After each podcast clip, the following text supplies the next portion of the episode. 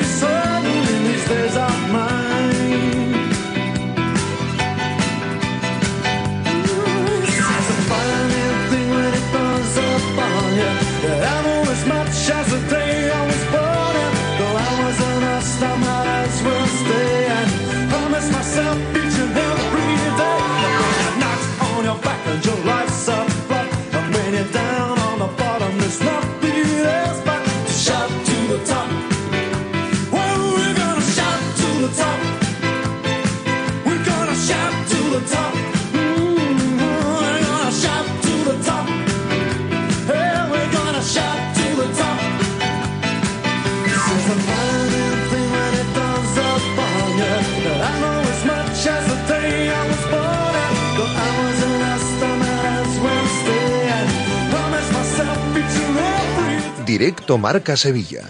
Agustín Varela. Señores, ¿qué tal? Buenas tardes, bienvenidos. Aquí estamos un día más en Directo Marca Sevilla. En lo que es la previa, estamos en jueves.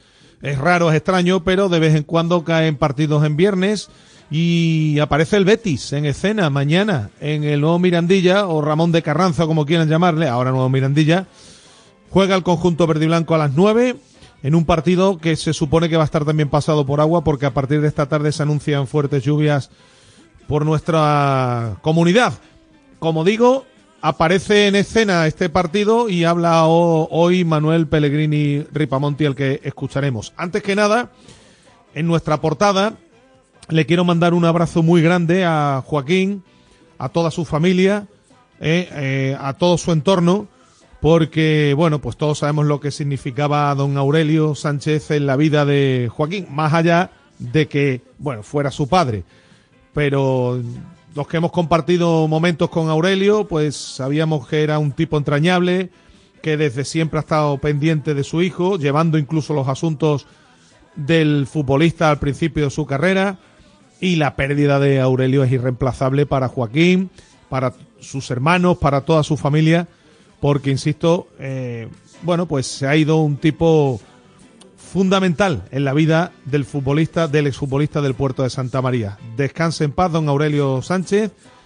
Eh, desde aquí nuestro abrazo más sincero para Joaquín y para toda su gente. Y, bueno, al menos, al menos Pineda, ¿qué tal? Buenas tardes. Hola, ¿qué tal? al menos, como decía Joaquín, a él le queda la satisfacción de que su padre le ha visto triunfar y llegar a donde ha llegado. Totalmente, me ¿Eh? ha visto triunfar y disfrutar de, la carrera de su hijo. Yo me subo también a ese abrazo para Joaquín y para toda su familia. Y bueno, pues eh, unos momentos duros que, siempre, pues con esos mensajes de cariño, como ha agradecido Joaquín en las puertas del tanatorio, pues también se intentan hacer un poquito más llevadero por, por parte del club, por parte de los aficionados y de toda la gente que le tenía cariño a tanto a Joaquín como a su padre. Sí, señor, pues descanse en paz. ¿eh? Mm, dicho esto, mm, ese, esa frase que, utilizamos todos cuando ocurren estas cosas, la vida sigue. Como digo, mañana, muy cerquita además del puerto, en Cádiz va a jugar el, el Real Betis Balompié y Pellegrini hoy ha hablado. ha aportado muchas cosas interesantes Manuel Pellegrini y Ripamonti. Ha Sí. dicho que a Guido le queda un mes aún, un mes aún, y que a Jose, eso es lo que más me ha sorprendido a mí, le quedan dos o tres semanas más, Pineda. Totalmente. Lo, lo de Ayoce sí que es sorprendente, ¿eh? porque fíjate que al final va a estar Y, prácticamente y Bruno dos- jugando con el Granada. Sí, prácticamente dos meses fuera de, de los terrenos de juego. Y bueno, pues ha hablado de entre dos y tres semanas. Ha Sí. dicho que lo de Guido es para un mes. Que Sabalí en principio va a estar para la semana que viene entrenando con el grupo. Esa es otra, que- lo de Sabalí. ¿eh? Y que podrá contar con Bacambú el lunes o el martes. Después de quedar eliminado de la Copa de África, tiene que jugar el tercer y cuarto puesto. Pues con el delantero podrá contar para la semana que viene y eso quiere decir que, si viene bien, que vendrá bien en principio, podría estar para el partido europeo. Así que vamos a ver, luego escucharemos a Pellegrini. Pero ha dejado detalles interesantes del partido de mañana y de nombres propios. Estoy mirando por aquí la previsión, Agus. Mañana se prevén que caigan en torno a 25-30 litros en Cádiz. No Así mal, ¿eh? que el partido de mañana va a estar pasado por viento y por agua. En la convocatoria, novedades, Clau- Claudio Bravo, Marroca, el Chimi, Pleguezuelo, en fin, futbolistas que aparecen, lógicamente lo de Pleguezuelo, por la lesión de Abner. Y el Betis con la obligación, tras el tropiezo ante el Getafe, de ganar en un campo incómodo y ante un rival que se juega la vida, ni más ni, ni menos. Y en el Sevilla, pues ya decíamos que con la defensa tocada ante un Atlético exigido ayer, como preveíamos, hasta el límite por el Athletic de Bilbao, que es el equipo que seguramente físicamente más te lleva ahora mismo al límite. Ayer sabían lo que se jugaban los de Valverde, que plantearon un partido de una tralla tremenda. Y vamos a ver, Pineda, quién alinea a Quique. ¿eh? A ver a quién alinea a Quique, eh, porque Hombre, obviamente va a tener que hacer cambios. Sí, ha- hay dudas sobre todo eh, en esa posición de centrales. Hoy no ha entrenado Adrián Pedrosa, aunque me cuentan que en principio debe estar en la convocatoria, simplemente es un tema de, de cargas. Y luego en el centro del campo, recuperando a Suso, perdiendo a futbolistas como Agumé. Vamos a ver cómo conforma ese centro del campo, si le da la oportunidad a Lucas Ocampo retrasando un poco su posición, si juega Suso. Yo creo que los tres de arriba van a jugar seguro, tanto Campos como Isaac Romero como Enesiri, porque son los hombres que son desequilibrantes en este Sevilla. Y pues en, este caso, pues las dudas pasarían por ver quién acompaña a Sumaré en el centro y quién forma la tripleta de centrales junto a Sergio Ramos y, y Loic. Por lo demás, no preveo demasiadas dudas porque es verdad, Agus, que el Sevilla tiene muchas bajas. Pero como está jugando solamente una vez por semana, pues Quique puede repetir prácticamente la totalidad de los futbolistas que vienen jugando habitualmente. No podrá hacer lo mismo el Cholo, que tendrá que cambiar porque ayer fue un partido, aunque es verdad que hay días de por medio, bueno, partido exigente. Un Atlético de Madrid que mm, es un equipo, aunque perdiera ayer, aunque perdiera ayer, es un equipo en casa y otro muy distinto fuera de casa. De hecho, de los de la parte de arriba, es el equipo que más pierde fuera de casa. Así que a eso se tiene que agarrar el Sevilla. Primero, hacer un partido evidentemente digno, un partido serio, y teniendo pues la idea de que el Atlético de Madrid es un equipo que fuera de casa no está esta temporada cosechando sus mejores resultados. Aún así es un rival poderoso, ¿eh? un rival poderoso, pero que fuera de casa baja su rendimiento. Vélez y Lamela, novedades en el entrenamiento de un Sevilla que ayer además vio como su equipo juvenil dijo adiós, adiós a la Yaudliz en los penaltis tras igualar Pineda un 3-0 de Sí, mucho mérito. ¿eh? Una remontada de mucho mérito, efectivamente, porque en apenas nueve minutos los chicos de Lolo Rosano consiguieron igualar el 3 a 0 que le había metido el Nantes en la primera parte. Otra vez el equipo francés. El Nantes de los penaltis. Efectivamente, y otra vez el Nantes en los penaltis, deja fuera al Sevilla, también habían caído Barcelona y Atlético de Madrid, y bueno, no se le está dando bien la yauza a estos equipos españoles, aunque lo de ayer yo creo que para los chavales siempre es una gran experiencia y, y la demostración de que es una cantera también prolífica y que el División de Honor Juvenil del Sevilla está haciendo una grandísima temporada, tanto en Liga como ha competido también en Europa. Bueno, pues escucharemos a Pellegrini, también a Pellegrino, ¿no? ¿Eh? A ver si tenemos algún también, sonido. A ver, a ha hablado a las doce y media, ha hablado el míster de- del Cádiz. Bueno, eh, tenemos cita con un futbolista de Sevilla y del Atlético de Madrid que hizo muchos goles en los dos equipos, ¿eh? Muchos. Hizo unos cuantos, ¿eh? Hizo, bueno, Un grande, sí señor, Salvador Ballesta, Salva, va a estar con nosotros hablando del partido del fin de semana. Hay un partido también este fin de semana eh, que siempre, bueno, pues suscita la atención de los aficionados que, aunque no están tan pendientes de la cantera, en esta ocasión seguro que lo van a estar, porque hay un Sevilla Atlético Betis Deportivo el domingo en el Estadio Jesús Navas. Eh, hay baloncesto mañana. Ha hablado Bruno Sabiñali, el de entrenador del Betis. Tenemos muchas cosas, ¿eh? los titulares que como siempre nos llegan de la mano de Carkey System, la empresa líder en llaves de coches, ¿eh? lo que te, los que te resuelven cualquier problema con las llaves de tu vehículo. Y más allá de todo esto, Pineda, los oyentes también que son bienvenidos a participar como cada día aquí en Directo Marca Sevilla. Pueden dejar notas de audio en el 660 50 5709 o si lo prefieren pueden mandar tweets a la cuenta arroba Marca Sevilla hasta las 3 de la tarde. El espacio para los oyentes aquí en nuestro programa. Bueno, pues nada, con todo esto nos vamos a meter ya con el lío, con Manolo Martínez Bravo, siempre ahí en la parte técnica y arrancando hasta las 3 en Directo Marca Sevilla.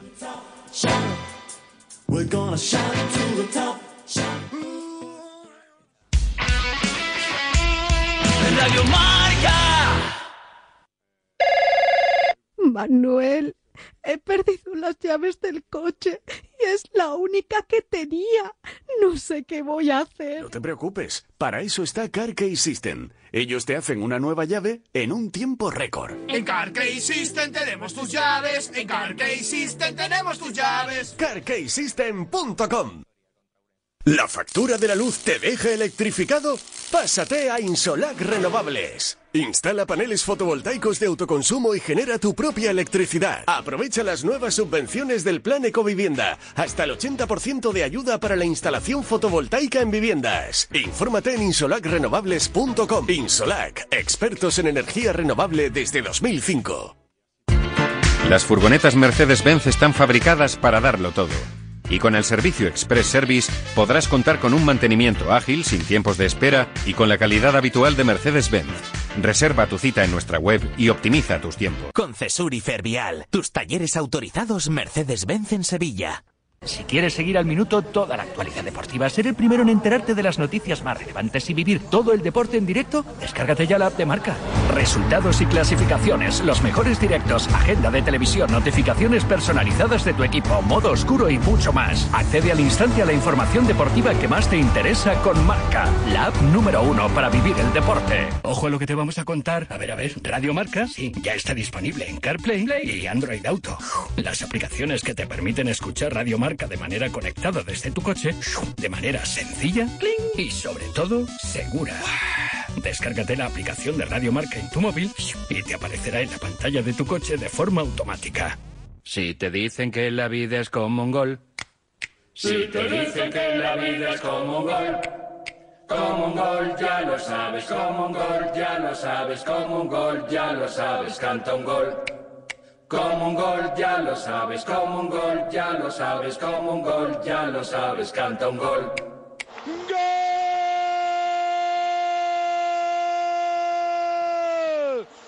Radio Marca.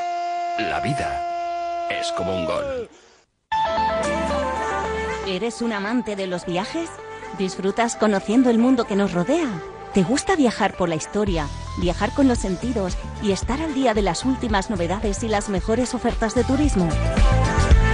Entonces, en Radio Marca, tienes una cita con Marcial Corrales y su amplio equipo de colaboradores, todos los sábados y domingos de 9 a 10 de la mañana. Paralelo 20, el programa de viajes y turismo de Radio Marca.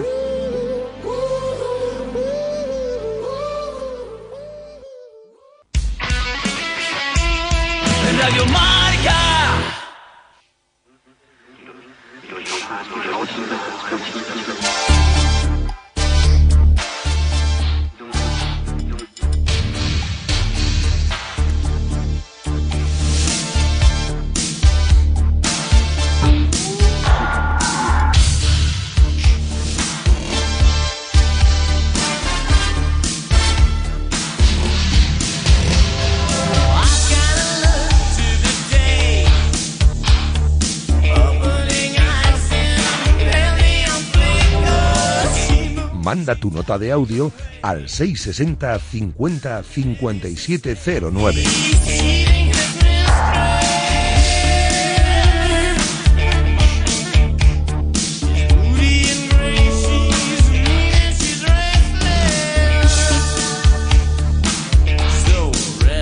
Bueno, vamos con la noticia del día, ¿no? Que nos llega de la mano de Insolac, la empresa instaladora de energía fotovoltaica desde 2005. Aprovecha las subvenciones de hasta el 80% para viviendas, empresas y comunidades de vecinos. En el Polígono Industrial Nueva Espaldilla, en Alcalá de Guadaira, en el 954-529-942 o en info arroba insolacrenovables.com.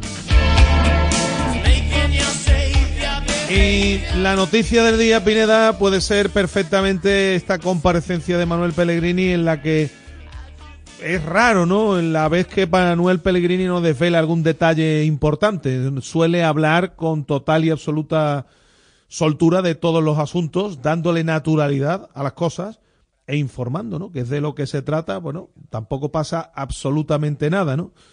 Eh, más allá de que ahora vayamos a interpretar las palabras de cara al 11, porque ha hablado de mm, minutos para el Chimi, que no viene de tener una lesión larga y que va, ha dicho textualmente a ver para cuántos minutos está.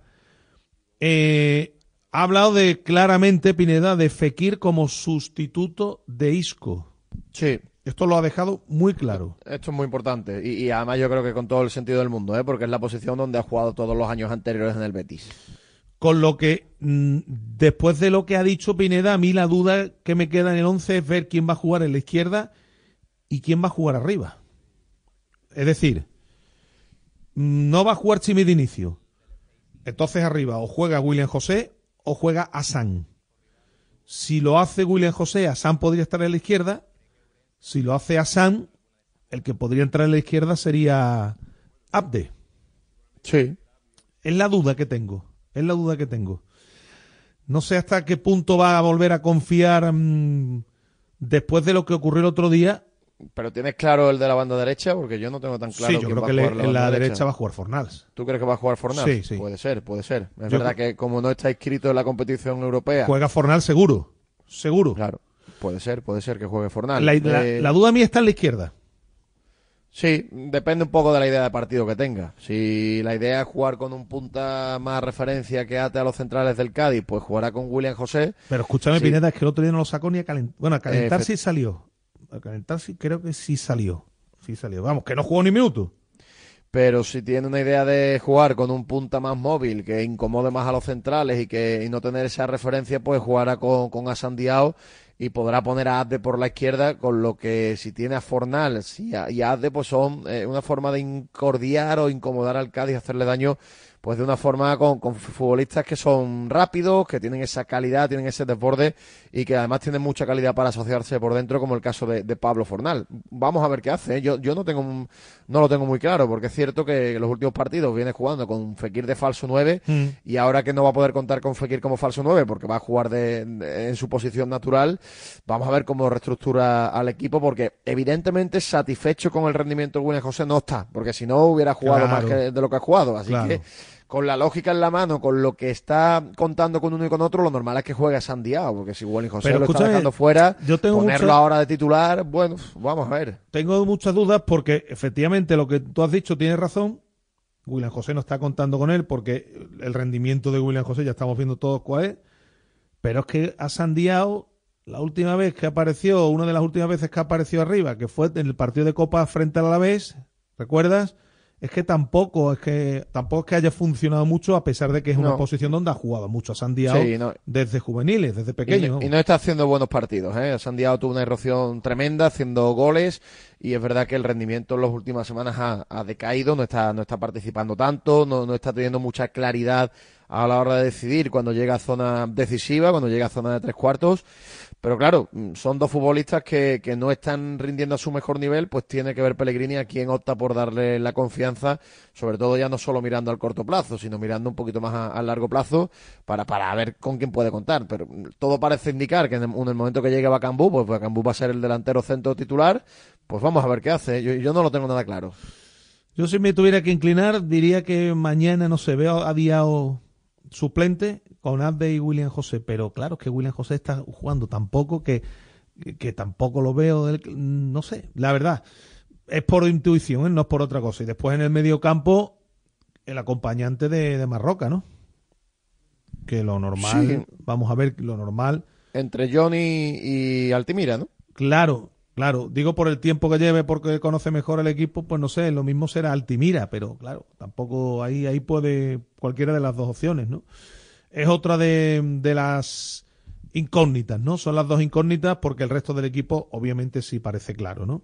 Bueno, imaginando que Chadi vuelva a ser titular eh, en la pareja de central Yo creo que sí. ¿no? Yo creo que sí. ¿Tú crees que sí? Sí, porque Yo creo que también. además Sócrates el otro día terminó de felo con alguna molestia y yo creo que, que Chadi sí, aunque te voy a decir una cosa, también es que pensando el partido de, es verdad que Pellegrini a los partidos en el viernes, él queda una semana por delante. Te iba a decir que, que Sócrates eh, no está en la lista europea.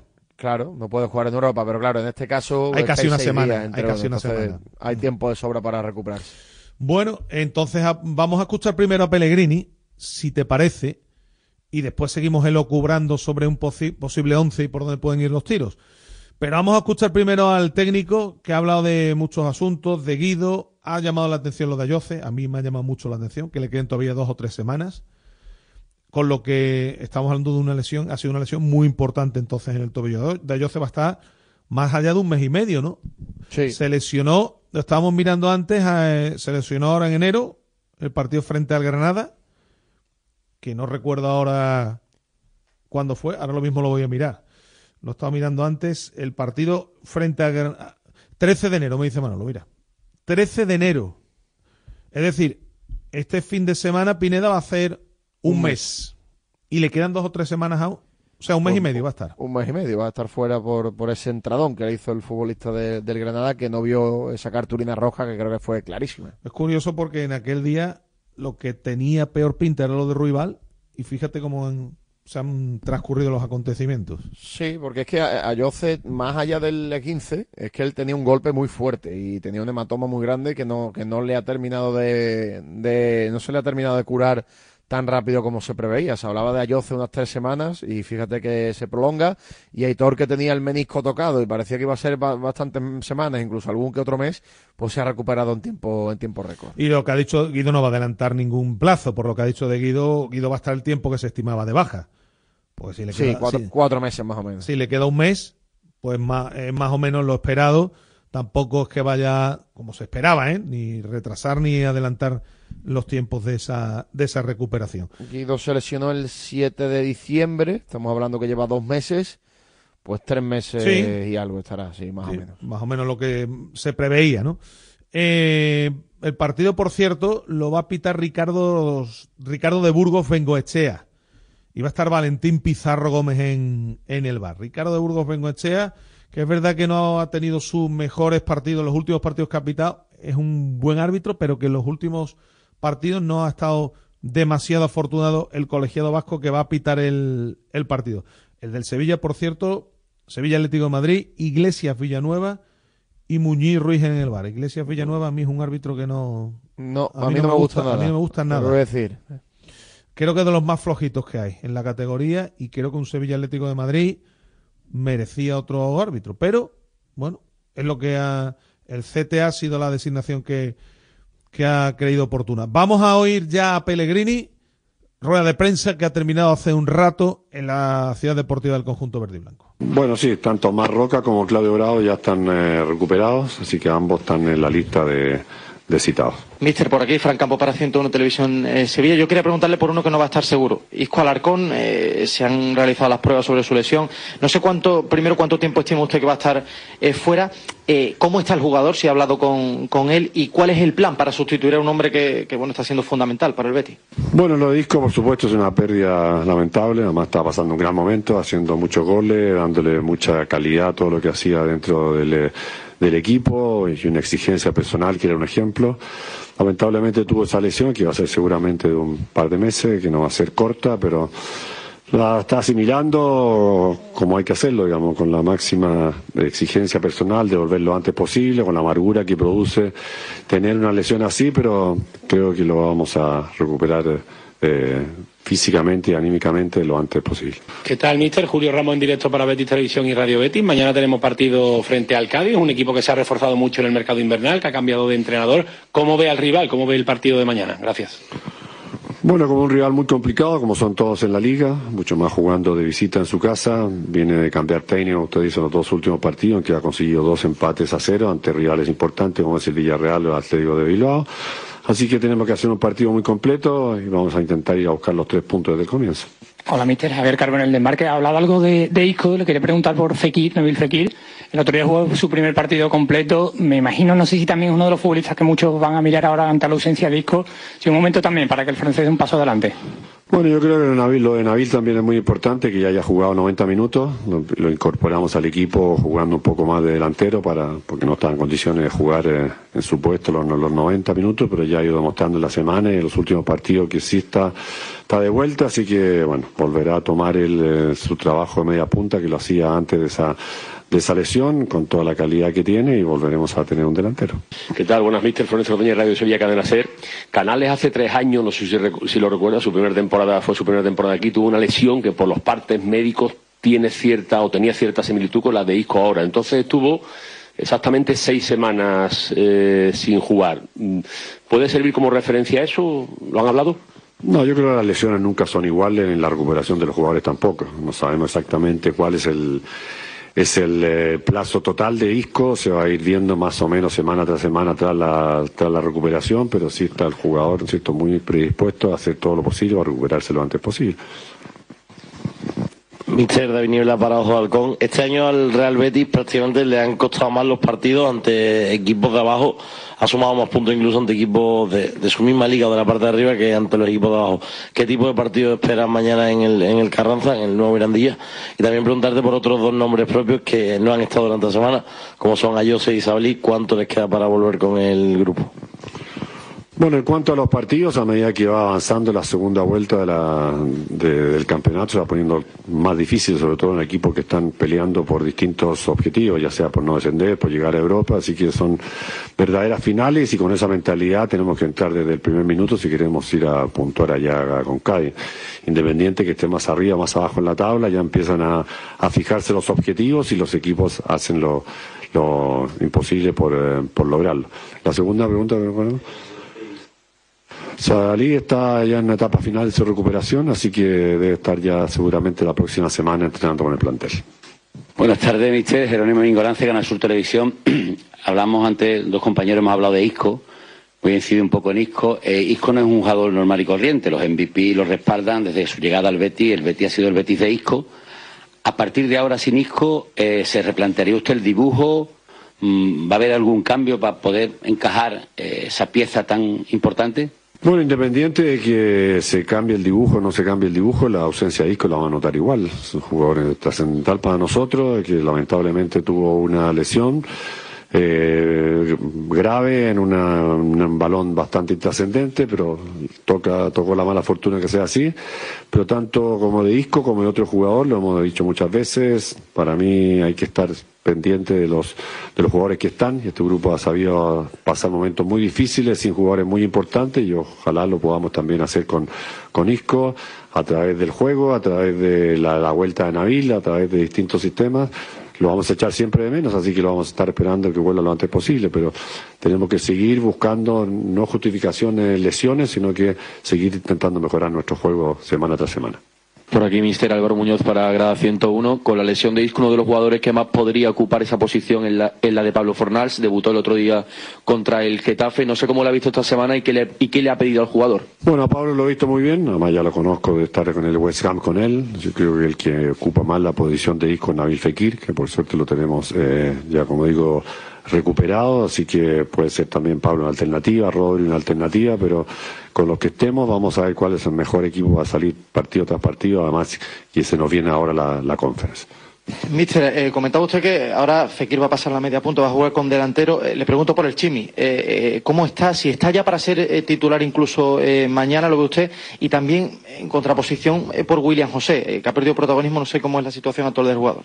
Bueno, Chimi está, viene recién recuperando de una lesión al solio. Fue uno de los motivos por los cuales no entró en la Conference League, porque venía de un periodo ya de 30, 35 días sin una lesión que le iba a impedir jugar jueves y domingo y la conferencia comienza ahora. Ya está en condiciones de estar citado, está en la lista, ya veremos eh, cuántos minutos va a tener.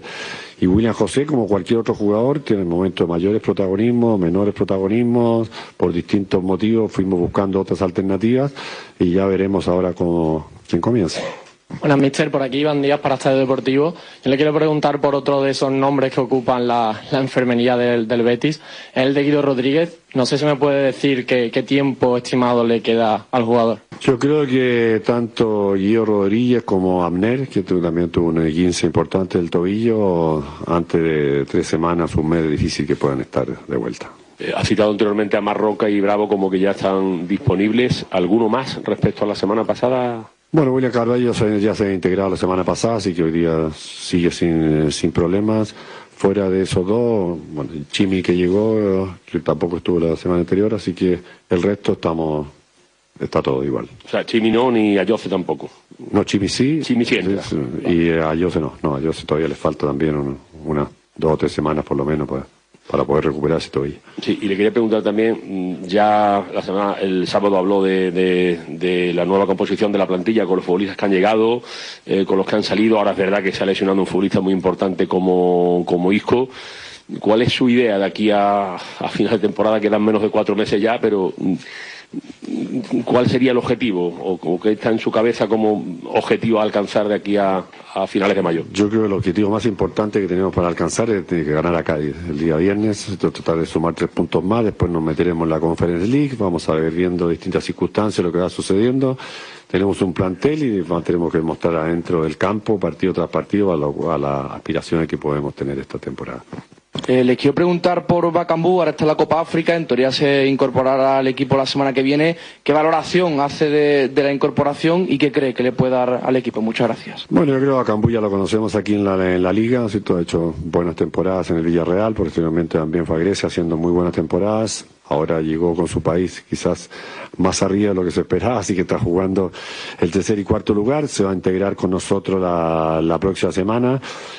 Como dije, el motivo por el cual entró él en la Conference League y, y no Chimi fue porque él está jugando a punto en todos los partidos y lo necesitamos para, para el jueves. Ya veremos cuando se incorpora el día martes, seguramente el lunes o martes, en qué condiciones viene para, para afrontarle. Pero yo creo que va a ser un, una alternativa más importante en, la parte ofensiva. Mister, hablando también de esa lista UEFA, ya ha explicado los motivos por el delantero. Evidentemente había que incorporar al central, pero también conociendo como conocía a Pablo Fornal de su etapa en West Ham, siendo un futbolista que hace dos años ganó la competición, cómo de complicado ha sido dejarlo fuera y sobre todo también la decisión de, Cardoso Altimira, cómo se ha tomado esa decisión de la lista UEFA con solo tres cambios. Bueno, siempre dejar gente afuera es muy complicado. Nos había tocado primero dejar a Zabalía afuera en la primera vuelta, porque estimamos que Yusuf por distintos motivos era difícil que jugara jueves y domingo. Ahora tuvimos solamente, teníamos tres cambios para hacer. Lo hicimos pensando un poco de, de equilibrar al equipo.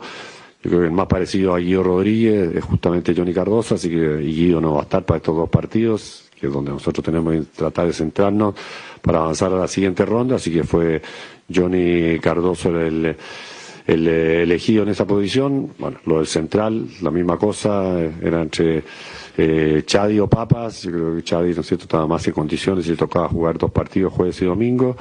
Y por último está la última parte del, del, del bueno, que fue la razón por la cual Johnny estuvo por, por sobre Pablo Fornal y el otro, el delantero, que necesitábamos uno de que reemplazara a Borja Iglesias, a Luis Enrique. Así que eran los motivos por los cuales creo que con esos tres siendo muy complicado siempre tomar decisiones, reemplazábamos un poco lo que, lo que no teníamos en, eh, tácticamente en esa lista. Una más por mi parte, mister. Eh, con la marcha de Ramón Planes creíamos que a lo mejor eh, el club podría buscar fuera eh, para un sustituto para él. Sin embargo, ayer Ángel Aro, el presidente, confirmaba que la opción estaba en casa. No sé cómo usted vería a Manu Fajardo como director deportivo del Betis y cómo valora lo que ha estado al frente. Bueno, yo he tenido muy buena relación con Manu, ya estaba trabajando él con, eh, con Ramón antes, es una decisión que tiene que ver la gente del club, el presidente es el que tiene que tomar la, decisión y el futuro veremos qué es lo que pasa, pero la verdad es que por ahora eh, no hemos tenido ningún tipo de problema trabajando con él. Eh, una última pregunta de mi parte. El mercado se cerró en España, en, en Europa, pero en otros sitios todavía está abierto. Si hubiese alguna posibilidad de salida de algún futbolista, eh, ¿la contemplaría o, o lo descarta usted? Yo creo que cualquier eh, salida de un futbolista nos debilitaría el plantel, especialmente si seguimos, no sabemos hasta cuándo vamos a seguir en la conferencia, pero si jugando los días jueves yo creo que necesitamos tener un plantel muy completo, sino que queremos quedarnos atrás en la, en la liga. Así que en eso creo que ya está prácticamente, como usted dice, cerrado el mercado, todavía hay alternativa, pero lo ideal sería quedar el plantel que está. Y William Carballo, mm, le pregunto por la parte futbolística, ¿cómo está después de, de, lo, de, lo, que vivió el otro día? ¿Ha hablado con él? ¿Cómo, tiene, cómo está él eh, anímicamente? Y si lo ve perfectamente para, para competir semana a semana, independientemente de, del asunto. Bueno, William venía saliendo de una lesión, así que ya la semana pasada se incorporó. Yo lo, a William lo veo perfectamente tranquilo, una persona que no ha cometido, por lo menos eh, así lo dice también la sentencia, ¿no que no quedó con ningún cargo, no, cometió algo que no sé por qué motivo se, se filtró, por qué sucedió, pero yo lo veo con la tranquilidad de una persona que, que no ha actuado en ningún caso mal. Bueno, pues eso es lo que decía terminando, terminaba hablando de William, de William Carballo, con el que no hemos contado mañana tampoco para, de inicio. ¿eh? Es otra opción. No, tampoco lo veo. Es, ¿eh? es, otra opción, ¿no? Es otra, no sé, digo que es otra opción, otra opción, ¿no? Sí, pero bueno, no, no viene jugando habitualmente. Yo creo que en el centro del campo Marroca es fijo, indiscutible. Sí, sí, sí, Roca sí, pero falta, y... nos falta uno. Eh, ya, ya, mira, eh, después recordando o mejor dicho, escuchando lo que ha comentado Pellegrini, que Cardoso sí está en la, en la lista para la conference, no está Altimira. Eh, de hecho, yo creo que le da más opciones a Altimira para mañana. Sí, puede ser. Puede ser que juegue ahora Altimira, el tres semanas el partido de conference Cardoso y luego el partido del fin de semana siguiente pues lo vuelva a jugar a Altimira. Sí, esa puede ser una de las opciones, claro. Bueno, vamos a ver si no toma la determinación de que juegue mañana Marroca y William Carballo, ¿no? Que es otra posibilidad, ¿no? Teniendo ya a William Carballo también desde el inicio para jugar, vamos a ver qué ocurre. A partir de aquí, está claro que Ruiz Silva es fijo. En la derecha está. En la derecha mm, Bellerín, aunque está ya recuperado mm, Ruibal también. Bueno, Ruibal jugaría en conference, ¿no? Titular, ¿no? Vamos a poner a Bellerín, ¿no? Sí, yo, yo creo que la defensa no la, no la va a mover más de lo que está obligado en la parte izquierda por la, la baja de Abner. Miranda. la defensa parece bastante claro. Con Miranda, con Bellerín. Y Chadi. Con y con Chadi, sí. Exactamente. A partir de aquí es seguro Roca. Vamos a ver si acompañado por William Carballo, Altimira o Cardoso. Y Fornales estaría en la derecha. Fekir por detrás del punta. En la izquierda vamos a, a optar por, por y, y a Sandiao arriba. Yo creo que por ahí podrían ir los tiros. Hay más opciones, pero ese sería un posible 11 para enfrentarse a, a un Cádiz que, que, bueno, pues que se juega la vida, ni más ni menos. Ha llamado mucho la atención lo de, insisto, lo de Ayoce y lo de Sabalí, no lo hemos comentado, Pineda. Lo de Sabalí también tela, ¿eh? Este futbolista entre una cosa y otra, ¿cuánto lleva sin jugar en el Betis? Bueno, lleva, lleva mucho tiempo sin jugar y se ha perdido muchísimos, muchísimos partidos esta temporada. Un jugador que meses, siempre decimos ¿no? lo mismo, ¿no? Meses, Mira, te, lo voy, te lo voy a mirar desde cuando no, no juega y siempre decimos lo mismo. Es un futbolista que cuando está en forma es muy, muy interesante, Sí, pero, pero- es que mira, lleva que- sin jugar. Pero es que claro, que el futbolista cuando está en forma es muy interesante, pero es que un futbolista que está en forma una cuarta parte de la temporada no es rentable para un equipo. Mira, estuvo convocado en noviembre y en septiembre, pero no juega un partido con el Betis desde el 27 de agosto. 4-2, Athletic Club de Bilbao, Betis. ¿Desde agosto no juega. Sabalí? Desde agosto no juega Sabalí, efectivamente. Qué barbaridad. estuvo convocado en el Betis Mallorca de noviembre, pero no, no tuvo minutos. Estuvo convocado en septiembre en el Betis Rayo, tampoco tuvo minutos. Y desde entonces jugó un partido en septiembre con la selección, que fue donde se lesiona. Y desde entonces pues no ha vuelto a tener eh, partidos con el Betis. Ha jugado esta temporada con el Betis tres partidos. El año pasado jugó 28, que sí es una cifra aceptable, y el anterior 17. Son muy poquitos partidos Muy en tres años, muy poquitos. Muy poco, muy poco. Un futbolista que no es rentable, a pesar de que cuando juega ofrece buenas prestaciones, evidentemente el futbolista no es rentable, ¿no? Para, para el equipo. Afortunadamente ahí tiene a Bellerín y a Ruibal, que bueno, pues son dos elementos que, que son los que está utilizando en esa, en esa posición. Y bueno, pues las novedades en la convocatoria vuelve Claudio Bravo, vuelve Claudio Bravo, está Marroca, está el Chimi, que si bien ha comentado que, bueno, pues a ver para cuántos minutos, dependiendo cómo vaya el partido, yo creo que Chimi podemos verlo mañana un rato. Y está Pleguezuelo, Pineda, que va a ser el suplente de Miranda. Sí, que va a ser eh, el suplente, bueno, claro, va a estar en el banquillo, es uno de los canteranos que hay en la convocatoria, son bastantes los que tiene y vamos a ver el rendimiento de Juan Miranda, que después de la lesión de Adner tiene que dar ese pasito adelante y tiene que, a pesar de que no ha renovado su contrato y que puede ser sus últimos partidos con el Betis, tiene que dar ese paso adelante y volver a mejorar el rendimiento. Bueno, pues así están las cosas en cuanto al, choque de mañana. Eh, tenemos que escuchar a, a Mauricio Pellegrino, que ha hablado esta mañana a las doce y media y le hemos rescatado un par de respuestas sobre el partido, sobre el Betis, sobre el rival y, todo lo que engloba el partido de mañana. Bueno, un equipo que siempre en los últimos años ha estado en el top six, en el top seven y bueno, con un entrenador eh, que admiro mucho, eh, eh, con jugadores de muchísima calidad y bueno, que, que tiene esa mezcla de organización y caos que, bueno, siempre complican a, cualquier equipo. Entonces, bueno, como dije al principio, bueno, necesitamos hacer una, una, una, tarea muy buena para poder tener posibilidades, ¿no? ¿Qué le dirías a la afición? ¿Qué le dirías al... No, a la afición que, bueno, que tenemos que estar todos unidos, como tuvimos los otros días, el día del Athletic. En un momento complicado nos apoyaron, la gente de Cádiz sabe bien eh, lo que necesita el equipo y estamos muy agradecidos por ello. Eh, yo he visto imágenes de partidos con el equipo en situación desfavorable y es impresionante cómo cada acción de los futbolistas transmiten esa energía que es contagiosa y bueno, sin duda que para mañana va a ser clave.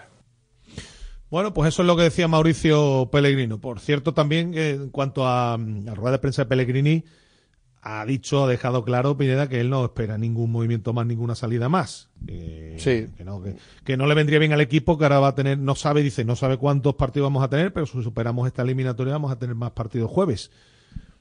Con la experiencia de lo que pasó en, en agosto y en septiembre con la, la, baja de Luis Felipe, creo que Pellegrini ya, ya ha escarmentado, el club debería haber escarmentado. Bacambú eh, juega el tercer y cuarto puesto. Perdió la República Democrática del Congo. Contra Costa de Marfil, contra la anfitriona, que fíjate que estuvo eliminada durante unos minutos en la ronda preliminar, que llegó a destituir a su entrenador y que se ha plantado en la final. ¿eh? ¿Cómo es el fútbol africano y qué de cosas tan curiosas pasan en este torneo? El sábado es el tercer y cuarto puesto, ¿no? Futbolista, pues me imagino que el lunes estará ya entrenando. El lunes, el equipo. el lunes. A ver si, mm, evidentemente, si ha sido incluido en la lista de la conference estará disponible para el partido del próximo jueves. Y también respecto a lo de Isco, que no lo habíamos comentado, se le había preguntado por la lesión que había tenido muy, muy similar Canales, pero ha dicho Pellegrini, es que cada cuerpo es un mundo, Pineda. Es que hay futbolistas que de las mismas lesiones, hay futbolistas que se recuperan antes y otros que se recuperan después. es que totalmente. No, mm, es difícil, es difícil.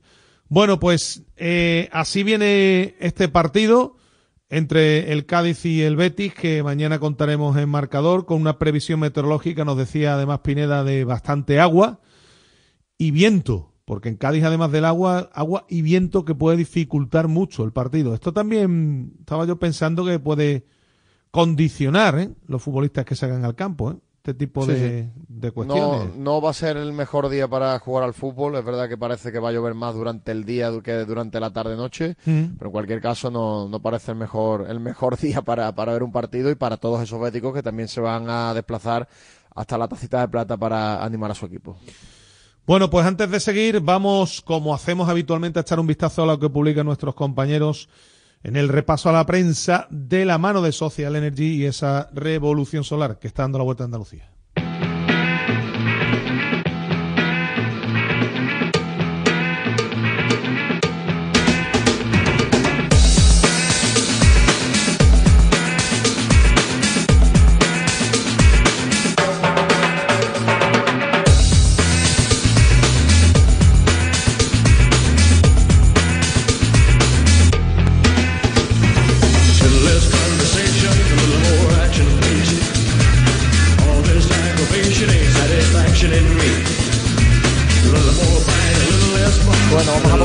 Repaso a prensa con marca.com, la página web del diario Marca. Chimi Ávila se estrena en una lista con Claudio Bravo y Marroca de regreso. Y también Pellegrini, la lesión de Isco es una pérdida lamentable. Sobre el Sevilla, el nuevo desafío de Quique y Oliver y Rafa Mir se suman a la lista de ausencias en el entrenamiento. En mucho deporte, Pellegrini, el tiempo de baja para Isco, Guido y la vuelta de Fekir a las media puntas sobre el Sevilla, Alejo Pérez y Eric El Cocolamela, más recursos del ataque para Quique Sánchez Flores. Diario de Sevilla, tres novedades en el entrenamiento del Sevilla, que tiene siete bajas por lesión para el partido del Atlético. Sobre el Betis, Marroca se mantiene con el grupo y será la principal novedad en Cádiz junto al Chimi. En el Sevilla sobre en el desmarque, perdón, sobre el Sevilla colocan a Madi Camará en la órbita del Sevilla y sobre el Real Betis Balompié podemos leer palabras de Pellegrini sobre la pérdida lamentable por la lesión de Isco y Fekir como sustituto.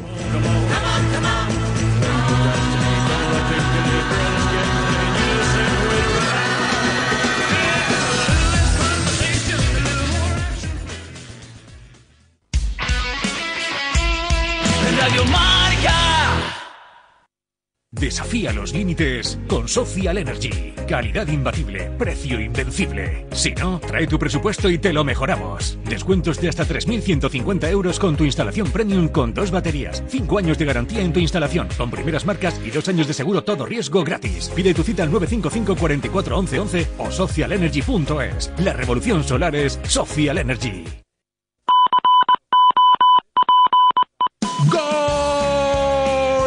Golosinas en Confisur, tu cash and carry donde encontrarás 10.000 referencias en alimentación, bebidas, droguería, golosinas y pastelería.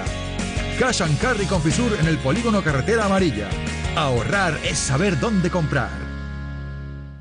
Si quieres seguir al minuto toda la actualidad deportiva, ser el primero en enterarte de las noticias más relevantes y vivir todo el deporte en directo, descárgate ya la app de marca.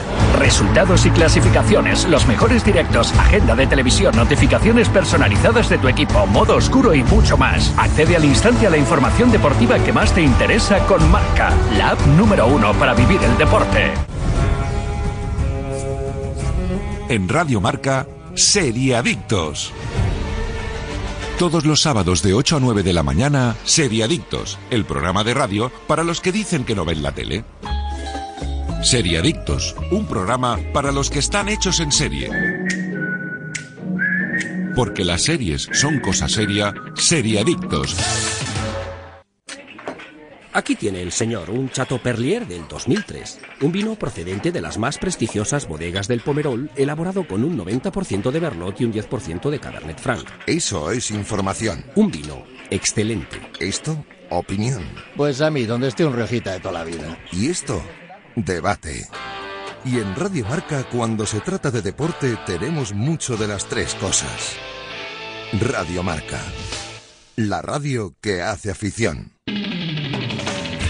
Hola, soy Yanela Clavo, encargada de traer a los mejores expertos de salud a Radio Marca, como lo oyes. A los mejores los vas a escuchar todos los sábados a las 11 en Cuídate. Consejos, alimentación, deportes, lesiones y absolutamente todo lo que tienes que saber para estar en forma. Toma nota y cuídate.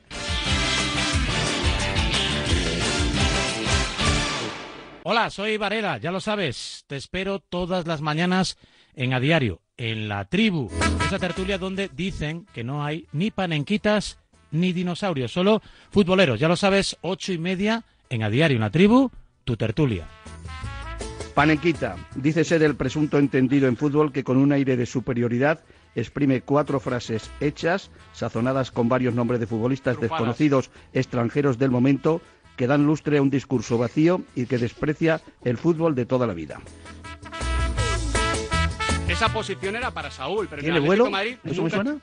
Sabía que ibas a decir. ¿Cómo? ¿Tiene vuelo? ¿Que tiene vuelo? Tiene vuelo. Tiene vuelo, tiene vuelo. Yo, yo, Roberto, cada cosa que no entiendas, tú pregúntame. No. Quintana, pero si el problema- si el problema-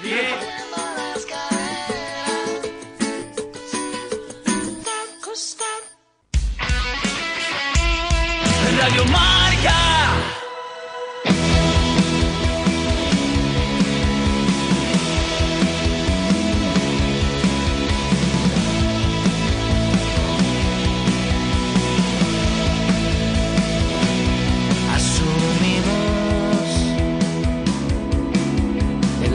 testigo de que esta corriente conduce al vacío. Los mensajes de odio y amor son aviones perdidos. El desgaste de esta batalla nos tiene jodidos y estamos a un compás de olvidarnos. Volveremos a pensar. Directo Marca Sevilla las flores brotarán al abrirnos. Una tormenta eléctrica en los Bueno, te tengo que hablar, Pineda, te tengo que hablar a los oyentes, porque a Manolo no hace falta que se lo diga. Manolo ya es un habitual de Confisur. Los amigos de Confisur, uno de los mejores lugares donde encontrar una grandísima variedad de productos de alimentación, bebidas, golosinas, pastelería y droguería a unos precios muy competitivos. ¿Dónde? En el polígono Carretera Amarilla. Ya sabes que si quieres comprar y ahorrar no lo dudes más porque Confisur es tu lugar. En carretera, en el polígono Carretera Amarilla. Eh, antes de seguir, antes de ir con la información del Sevilla, con protagonistas y demás, tenemos que ir con los oyentes, ¿eh?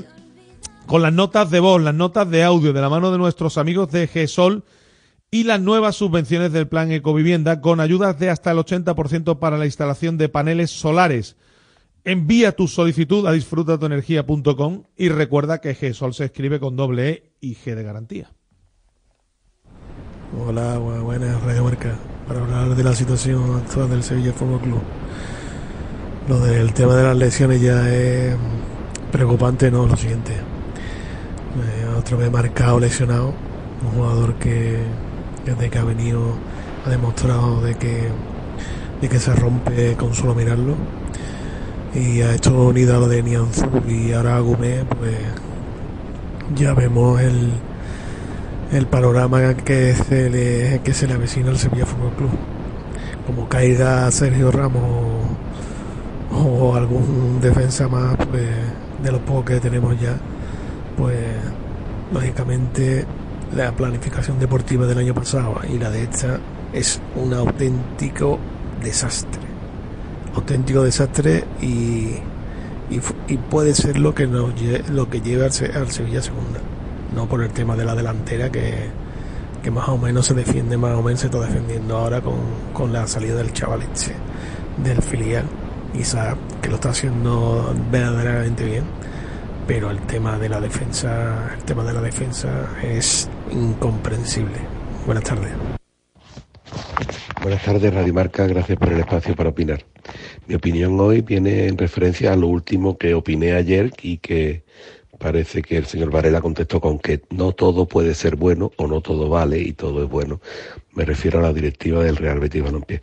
Pues mire usted, señor Varela, tengo 61 años y llevo yendo al Betis desde los 5, 6, 7 años, sin parar. Y en todo este tiempo es la mejor directiva a años luz de la segunda que ha tenido el Real Betis Balompié. Entre ustedes, si quieren comparaciones, desde el Opera, hombre, las anteriores era otra época de fútbol, ¿no? Luñez Naranjo, me acuerdo de él, Retamero, que nos metió en un buen lío, nos metió en un gran lío, fue el que nos metió en el gran lío, y para que llegara un salvador de mentira como el Opera, que se hizo con el 33% de las acciones del club sin poner un euro o una peseta, que es lo que había antes. Entonces, desde que están los señores de, que actualmente están en el Betis, Aro y Catalán, es la mejor directiva con diferencia que en el Real Betis Balompié. Y me remito a los hechos. Las competiciones europeas, un título, ¿vale? Que el Opera tuvo otro y Núñez Naranjo otro. Pero ¿ha visto usted la ciudad deportiva, señor Varela? ¿Ha visto usted el proyecto del estadio? ¿Ha visto usted la cantera? Sí vale todo, sí vale todo. Y casi todo es bueno. El remate es que ganáramos todos los títulos del mundo. Ojalá. A lo mejor ganáramos alguno de vez en cuando o a lo mejor ganamos alguno más. Venga, muchas gracias. Bueno, señores, pues nada, marcado otra vez en el dique, ¿verdad? ¿Eh?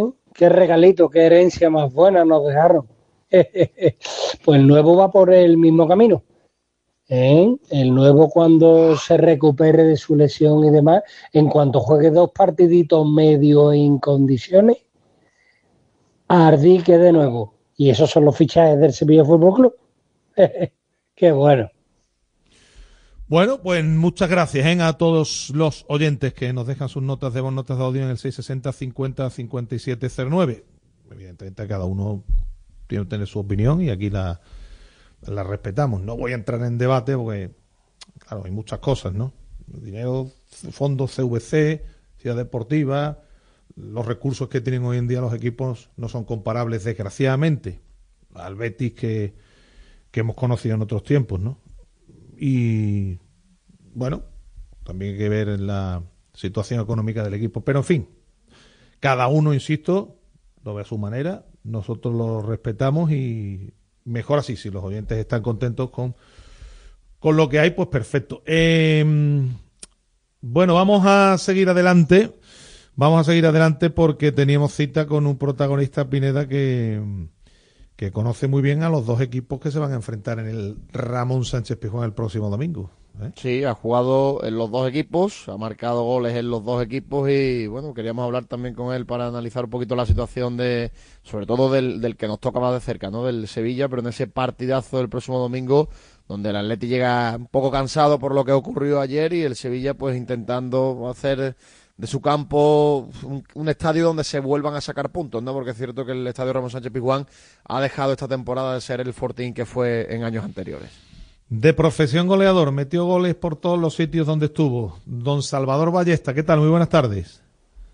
Muy buenas tardes, compañeros. ¿Cómo está usted? ¿Todo bien? Muy bien. La normalidad de, de un día de, de hacer cosillas y ahora de recogida de chicos, de enanos. Bueno, bueno. Como es lógico. Eso está bien. Es Oye, ahí donde trabajamos los padres. Totalmente, totalmente, te doy totalmente la razón. Oye, eh, a ver, salvando la distancia, porque tú hiciste muchos goles y tu trayectoria está ahí y a él, a él le queda mucho por delante, estaba yo pensando que le veo ciertas similitudes a, a Isaac Romero contigo en algunas, en algunas cosas, no sé si estás de acuerdo. Estoy, bueno, muy de acuerdo. Yo lo veo también y, y la verdad que es un jugador que, que va a calar. Mira, e- este tipo de jugador es un jugador que va a dar rendimiento en cualquier club. Y te voy a decir por qué. Porque tiene una cosa que se llama la, la honradez deportiva. Es decir, cada segundo que está en el campo Sí. se deja mm, lo máximo. Entonces, eso nunca lo va a penalizar una afición, eh, unos directivos un director deportivo, puedes estar más o menos acertado.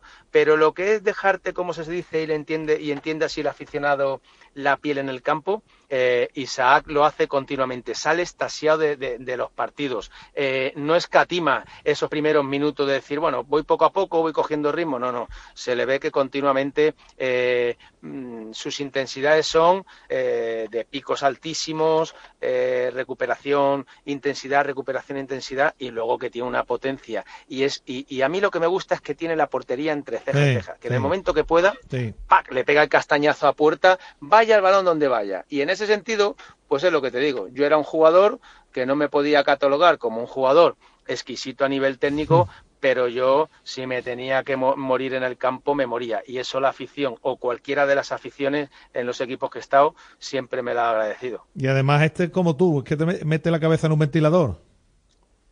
Esa es la presión que ha elegido y eso es lo que tiene que ser. El rematador, otro es que sea un tipo Bellingham, que Claro, ahí, tal, las cuadritas, no sé qué. No, no, no.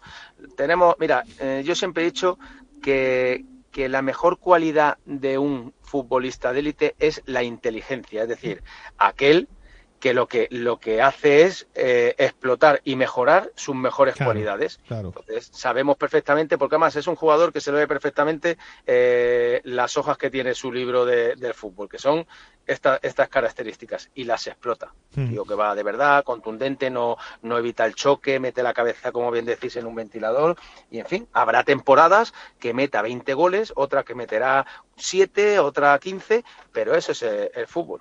Oye, eh, tú que las vistes de todos los colores, vaya tela como la está pasando el Sevilla esta temporada y no sé, te lo digo sinceramente, si ves riesgo claro de que el equipo se vaya se vaya al hoyo, ¿eh?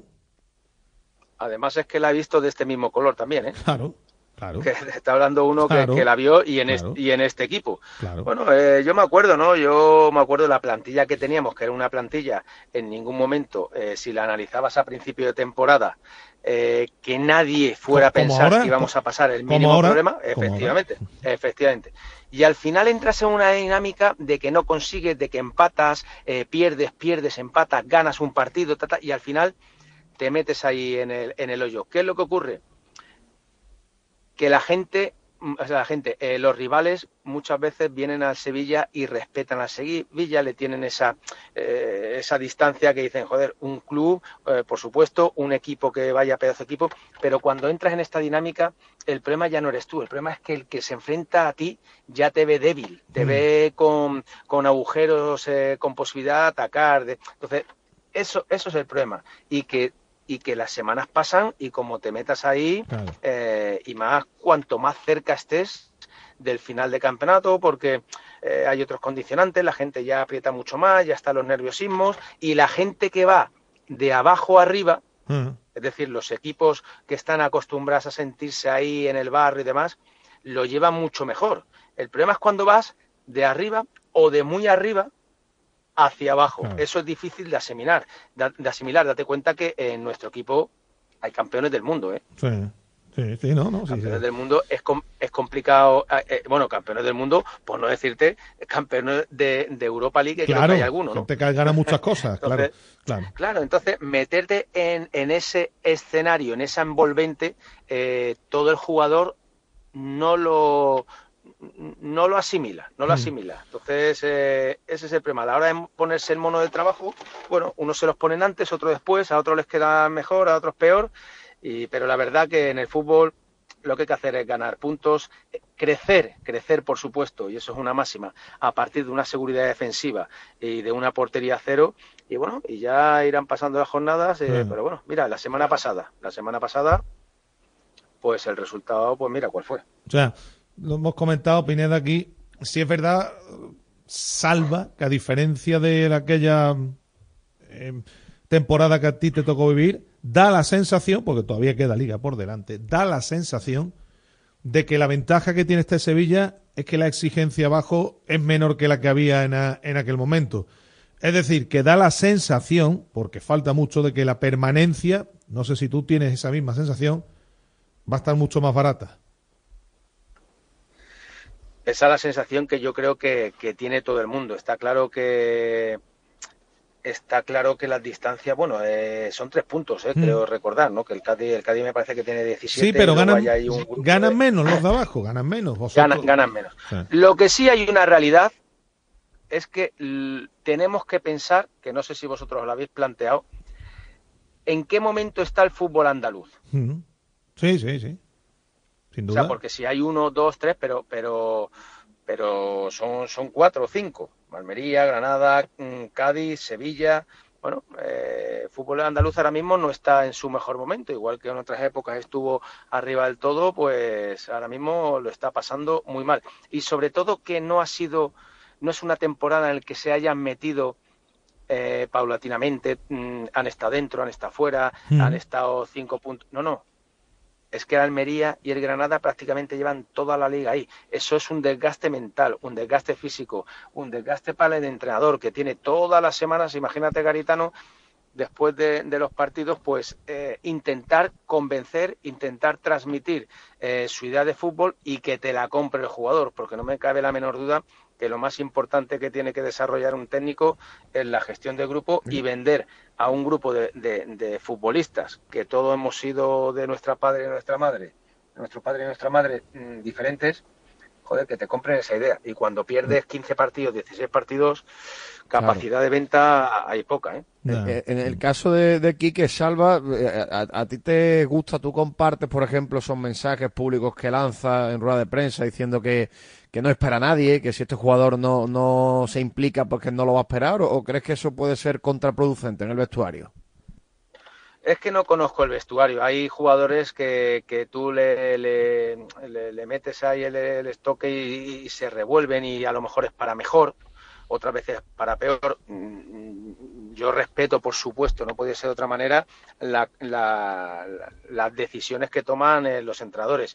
A mí, por lo menos, me gusta más eh, mm, hablar eso dentro del vestuario, incluso llegar a un consenso en muchas circunstancias y luego, pues lo que hacemos todos los, todos los técnicos en el 90% de la rueda de prensa, decir mentiras y decir lo que la gente quiere escuchar. Da, da. Oye, eh, Qué gran verdad. Eh, no, la rueda de prensa, eh, El fútbol. eh, además El- siempre hay una, siempre hay una máxima. Mira, al equipo que nos enfrentemos siempre vamos a decir El fútbol. que el entrenador rival es un entrenador que es maravilloso y que admiramos, que tiene una gran plantilla, Sí. unos grandísimos jugadores, y- pero eso siempre es así, siempre es así. Nadie, mm, ¿por qué? Porque luego te llegan palos por todos lados y que tampoco vas a estar en una rueda de prensa. Yo prefiero no hablar del rival. Mm, El, entrenador rival, pues muy bien, tendrá su metodología. Los jugadores rivales, pues tendrán su calidad. Pero siempre, no, me voy a enfrentar a un equipo en el que al rival lo admiro, admiro al entrenador, eh, no sé qué, está trabajando muy bien, pero tú estás allí viendo trabajar.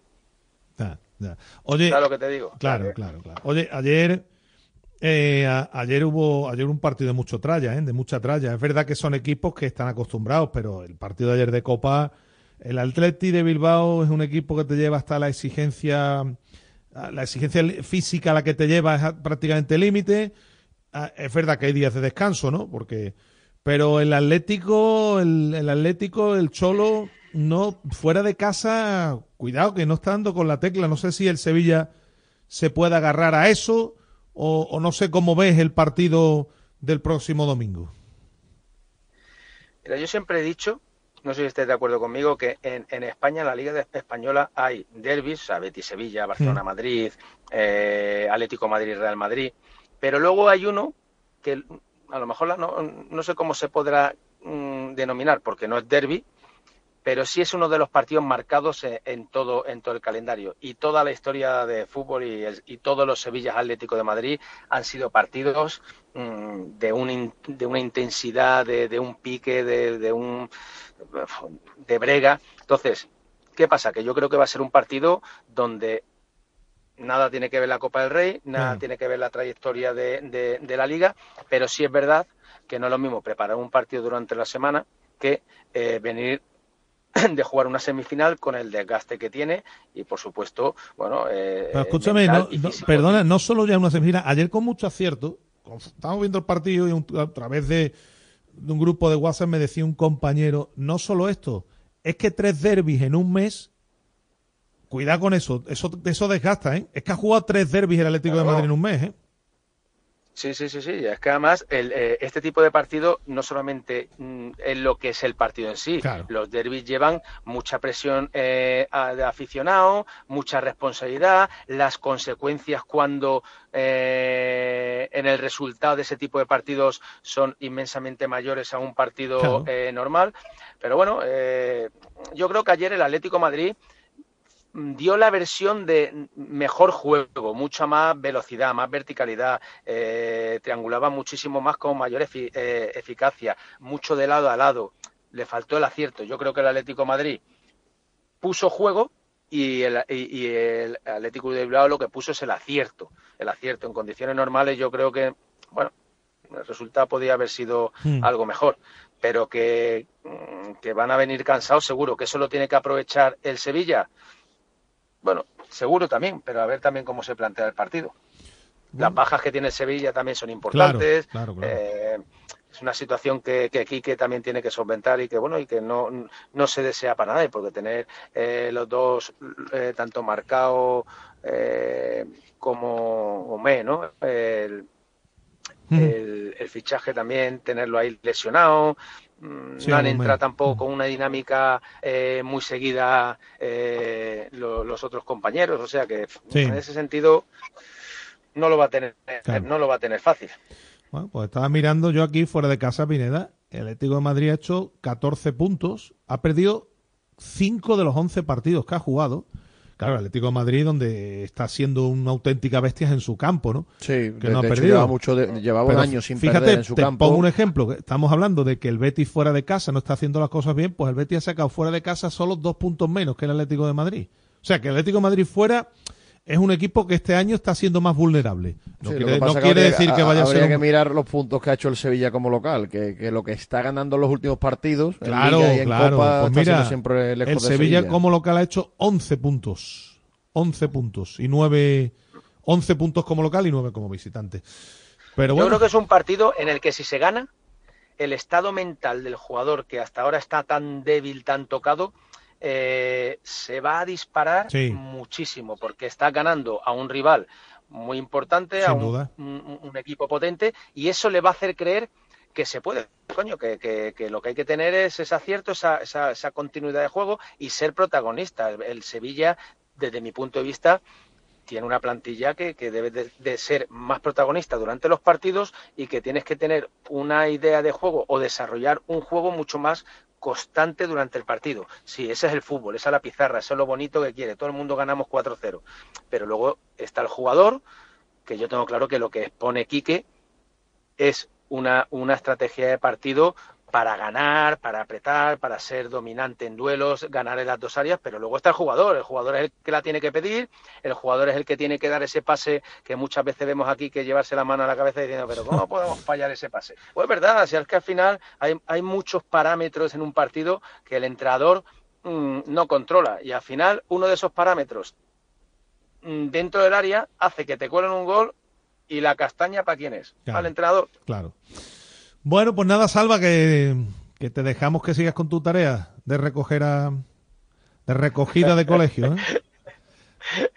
La M con la A más, ¿no? Y luego es- es la tarde. Bueno, que te damos las gracias, como siempre, oye, por estar este rato con nosotros. ¿eh? Un abrazo.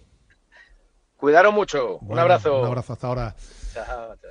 Bueno, tipo que, que suele hablar claro del, del fútbol, no dar las, las típicas, las respuestas de toda la vida. Sí, sí, sí. ¿Eh? Eso, eso se lo guardaba para cuando era entrenador. Ahora que no está entrenando y es comentarista deportivo, comentarista de fútbol, pues dice las cosas, las cosas claras. Y, y es verdad que él tuvo también esa experiencia en el sentido de, de parecerse a Romero, que, que el club confió en él en el año 97-98, Sí. cuando el Sevilla era un desastre y cuando era más por necesidad que por convicción. Y bueno, y, demostró que marcaba goles, marcó muchos goles en Atlético de Madrid, es campeón de Liga Oye, con es el que- Valencia, porque es que a mí en se la me, plantilla. Pineda, es que a mí se me asemeja en el juego y todo. Es que de Salva me, acu- me acuerdo menos. Yo de tengo, momentos, no, sí me no acuerdo, tanto. la similitud en los movimientos, en ese, en esa forma de, de, de ir a- en el campo, zurdo además también, como Isaac. Salva sí me acuerdo que era un gran rematador y que de cabeza era, era buen también. rematador. Sí, bueno, y por cierto, que, que me conozco yo en mis clásicos, ¿eh? que no estoy diciendo que el Atlético Madrid esté mal y que vaya a ser un partido fácil, que ganar el Atlético Madrid es muy complicado. Lo que estoy diciendo es que fuera de casa este año el Cholo, y así lo ha admitido, lo, lo- reconoce todo el mundo, el Atlético fuera es donde está flaqueando. Y que, si ha perdido cinco partidos, Pineda, pues hombre, de los once, no, no es el Atlético de Madrid más peligroso, aunque sea un muy buen equipo, ¿eh? que va cuarto y tiene ahí 48 puntos y el Atlético de Madrid no baja de ahí. Y es un equipo muy complicado para ganarle. Pero será más difícil ganar en su campo que fuera, ¿no? Es lo que queremos decir, ¿no? Así que por ahí es donde tiene que el Sevilla empezar a, a plantear el partido. En hacer ver, Quique, a sus futbolistas, que aunque es un partido muy difícil, el Atlético va a venir tocadito y que se le puede meter mano. ¿Eh? Vamos a ver cómo después cómo se plantea el partido. Pues sí, sí. Y, y vamos a ver también con quién puede contar eh, el entrenador, ¿eh? porque hoy, por ejemplo, en el entrenamiento. Oye, Rafa ayer, Mir, ¿qué tiene? Es un tema vírico, Ah, un tema vírico febril y demás. No es nada, no es nada grave. Mm. Y la Mela ha entrenado con el grupo, lo contamos ayer, que en el club preveían que, que podía entrenar en los próximos días. Se ha entrenado este chico, Alejo Vélez, ¿no? Alejo Vélez, efectivamente. Finalmente ha sido el jueves, no, no el martes como se dijo en un principio, pero al menos está esta semana con los compañeros. Y el resto de bajas, pues las que ya se saben. Quique Sala, Gudel, Marcao y Nianzú en defensa. Y, y Agumel centro del campo y arriba pues no podrá contar ni con Mariano, ni con Mir, ni con Luque Bacchio. El resto de los jugadores pues están todos. De hecho, este chico que ha llegado para el filial, Mejía, el colombiano, pues entra entrando también con la primera plantilla y podría estar en la convocatoria. Aunque vamos a ver porque ya decíamos que hay un derby de filiales por la mañana y, y al jugador que convoque Quique Sánchez Flores será porque tenga opciones de jugar. No los va a convocar, no se lo va a quitar al filial para tenerlo solamente en el banquillo. Eh, es verdad que este chico ha entrenado hoy por primera vez, pero ha estado lleva mucho tiempo parado. El argentino, este mínimo, hombre, claro, toda la semana que viene tendrá que entrenar y vamos a ver, ¿no? Para cuándo está para, para jugar. Digo, vamos a ver para cuándo está porque es uno de los refuerzos que ha venido para la delantera. Afortunadamente, después de lo de Vallecas, todo el mundo, la delantera ya, digamos que la ve de una forma más tranquila. Se ve que ahí hay dos futbolistas que, bueno, pues al parecer le pueden sacar Sí, las castañas hombre, del fuego al equipo. Aquí, evidentemente, Nesiri es el jugador con más gol de la plantilla de lejos en los últimos tres años. De hecho, miraba las cifras y, y lleva más de 60 goles ya con la camiseta del Sevilla, Mm. que está muy bien. Eh, lo importante es que se ha entendido desde el primer momento es. con Isaac Romero, que es muy importante tener una pareja, y que a Isaac Romero, pues lejos de acompañar a Nesir y, dar ese pasito atrás por tener a una referencia arriba, lo que ha hecho es jugar de forma distinta en el partido de Vallecas y convertirse más en un asistente que en un rematador. Por tanto, creo que la pareja de atacantes está clara. Vamos a ver, quiero ver dónde coloca Lucas Ocampo, si como carrilero zurdo por la ausencia de Pedrosa en el entrenamiento de hoy, o lo mete más por el centro, en el caso de que juegue por la izquierda, pues aparecería nuevo Suso o Aníbal, ¿no? Porque Aníbal también está probando los Tendrá- últimos tendrá- partidos, en los últimos entrenamientos, perdón, efectivamente. Tendrá que jugar. claro. Si este chico ha llegado para jugar cuatro meses, estamos ya en febrero. Es que quedan tres meses Claro. y medio de competición. Tendrá Claro. que jugar ya. Ahora mismo la gente lo que mira con más inquietud en el Sevilla es la parte de atrás. Arriba el equipo, bueno, pues cuando tiene la ocasión estos chicos hacen goles, los dos que están arriba, y ahora mismo la inquietud, la parte más inquietante es la zona defensiva, porque el otro día, sin que el Rayo, es verdad, tuviese una cascada de ocasiones, le llegó con facilidad, y el equipo en su campo, cuando tiene que exponer sobre todo, atrás deja unos huecos tremendos. Y más allá de eso, los problemas que está teniendo en defensa. Y volvemos a Marcao, que es una situación muy similar a la de que hablábamos con Sabalí en el Betis, Pineda. He leído, los compañeros de ABC publican, que se ha perdido más de dos tercios de los partidos desde que llegó al Sevilla. Este futbolista no es rentable para el Sevilla. Totalmente. Porque además se le. Es lo se le dan mismo que le ocurre a Sabalí. Cuando juega, es verdad que ha marcado algunos partidos cuando ha jugado, bueno, pues ha dado un nivel aceptable. Pero claro, es que juega, es que no juega, juega muy poco. Claro, no juega y eso primero provoca que nunca coja el ritmo competición óptimo y luego que al final está ocupando una ficha y, siempre es una baja, es baja el 60 al 70% del tiempo. Yo coincido contigo. Se ha vuelto a lesionar ahora muscularmente, se le han hecho muchas pruebas, se le han hecho muchos estudios para ver si puede ser por el sueño, por la dieta, por diferentes factores, pero lo cierto es que este futbolista pues se sigue lesionando y, y bueno, pues al final tener estos jugadores en la plantilla eh, siempre termina pues aportando muy poquito y ocupando una ficha que podría ser quizá para otro futbolista. Con la diferencia en el caso de comparación con Sabalí, que Sabalí vino eh, a un precio muy, muy, muy distinto al que costó Marcao. Que esta es otra. Que Marcao, Marcao costó una pasta, ¿eh? Sí, lo que pasta. pasa es que, que Marcao no tuvo lesiones en el Galatasaray, por tanto yo ese factor no, no lo incluyo a la hora de hacer el fichaje. Lo que, lo que le ha pasado a Marcao con las lesiones en el Sevilla musculares no le ocurría en, la, en su etapa en la liga turca. Aquí, desde bueno, luego, el hombre No, no, aquí no, aquí no, pero que, que no es un fichaje de riesgo en ese sentido. No fue un fichaje de fichar un tipo que se lesiona muchas veces, como sí puede ser en otros casos. Este, ha ocurrido aquí y bueno, pues de momento no le consiguen dar la, con la explicación oportuna. Bueno, vamos a ver pa- para cuándo está. Eh, también estaba ya, me imagino que estará encarando, l- no le quedará mucho aquí que Salas, digo por el centro de la defensa, por ir por ahí. Y Gudel, por cierto, ya ha entrenado, pero a Gudel todavía le queda. Digo que es otro futbolista que podría ser utilizado ahí. Y lo de Nianzú es otro chico que, otro, otro que es otro expediente X. Un futbolista que además es más joven que Marcao. Y al ser más joven todavía es más raro que tenga tantas lesiones de tipo Sí, muscular. está teniendo muchas lesiones y bueno, este sí que es un fichaje que no. Este para mí es peor fichaje Nianzú que Hombre, este costó, mucho peor. costó 20 millones, ¿no? Este tuvo Costó 16 más 4, de momento 16. Esos cuatro de Los variables cuatro va a ser no- complicado, ¿no? No, lo- no los está cumpliendo porque no, no está jugando.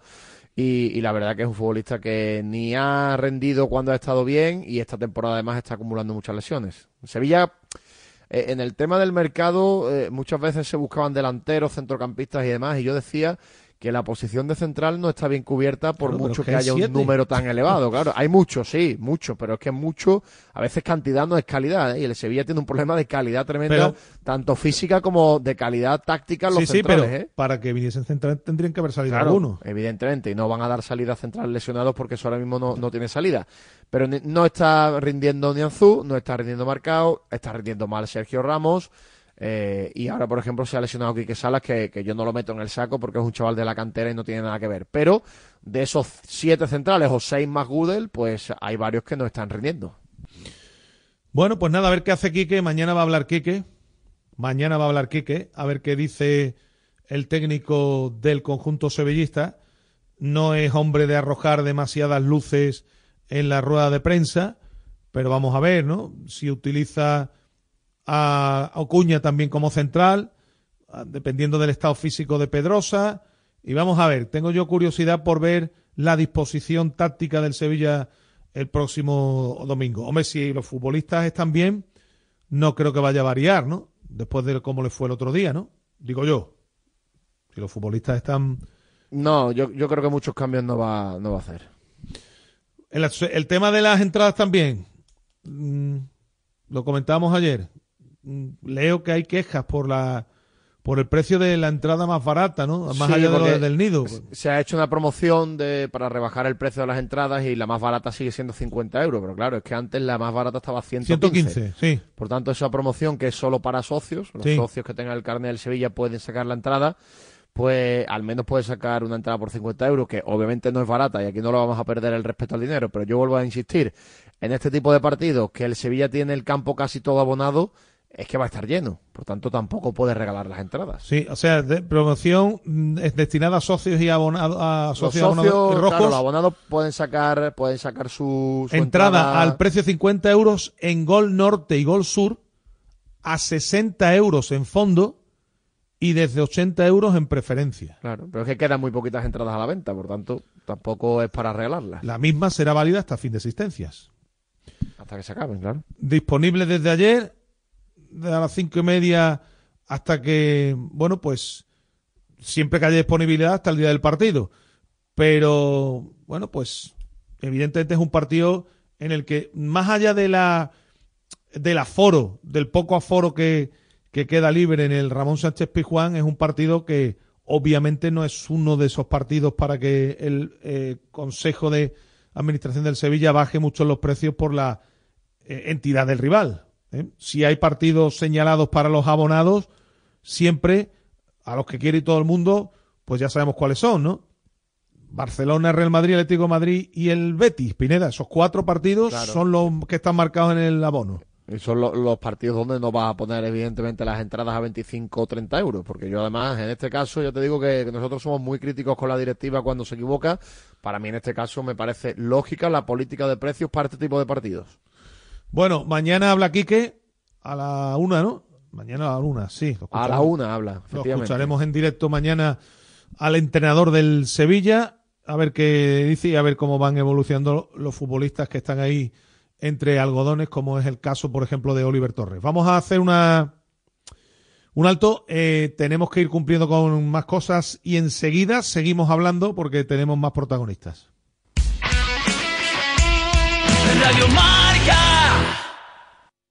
Acierta al ahorrar en electricidad en tu vivienda o negocio. ¿Qué empresa es líder en fotovoltaica en Andalucía?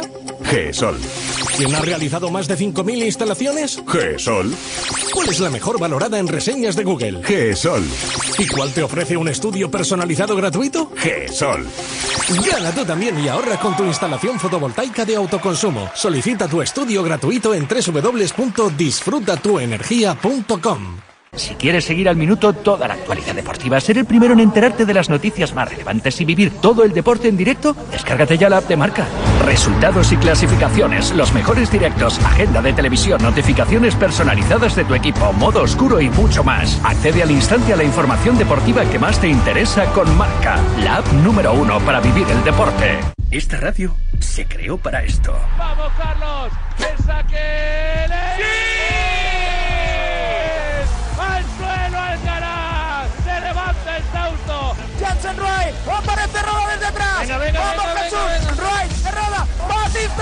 ¡Jesús ha ganado Roda! Ahí está Lorenzo, Lorenzo para Xavi López. ¡Vamos de tres! ¡Tres! Bien, ¡Vamos! Xavi López Arostegui, el 6 de España. ¡Qué triple! ¿En qué momento tan importante? Estamos con todos los deportes y a todas horas. Ciclismo, baloncesto, tenis. Radio Marca existe por eventos como estos. Para contar las gestas como estas. Es pureza. Es sensación. Es detalle y precisión. Es luz y es color. Es romanticismo. Es expresión. Es lenguaje y tradición. Es pureza. Es emoción. Es deporte. Quien lo probó, lo sabe. Radio Marca. La radio que hace afición.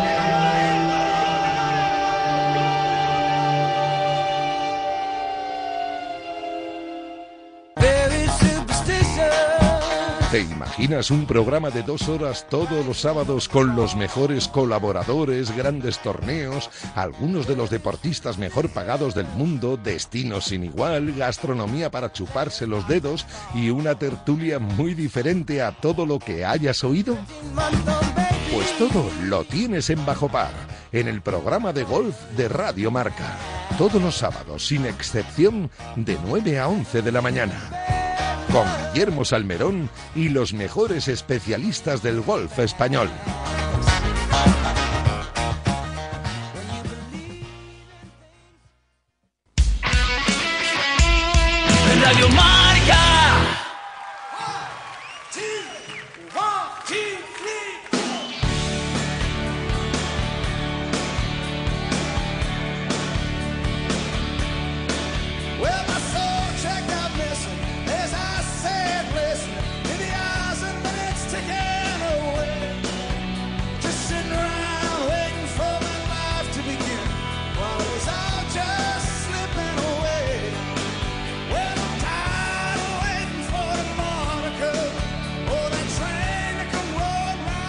Vamos a vamos a hablar del, del derby chico, ¿no?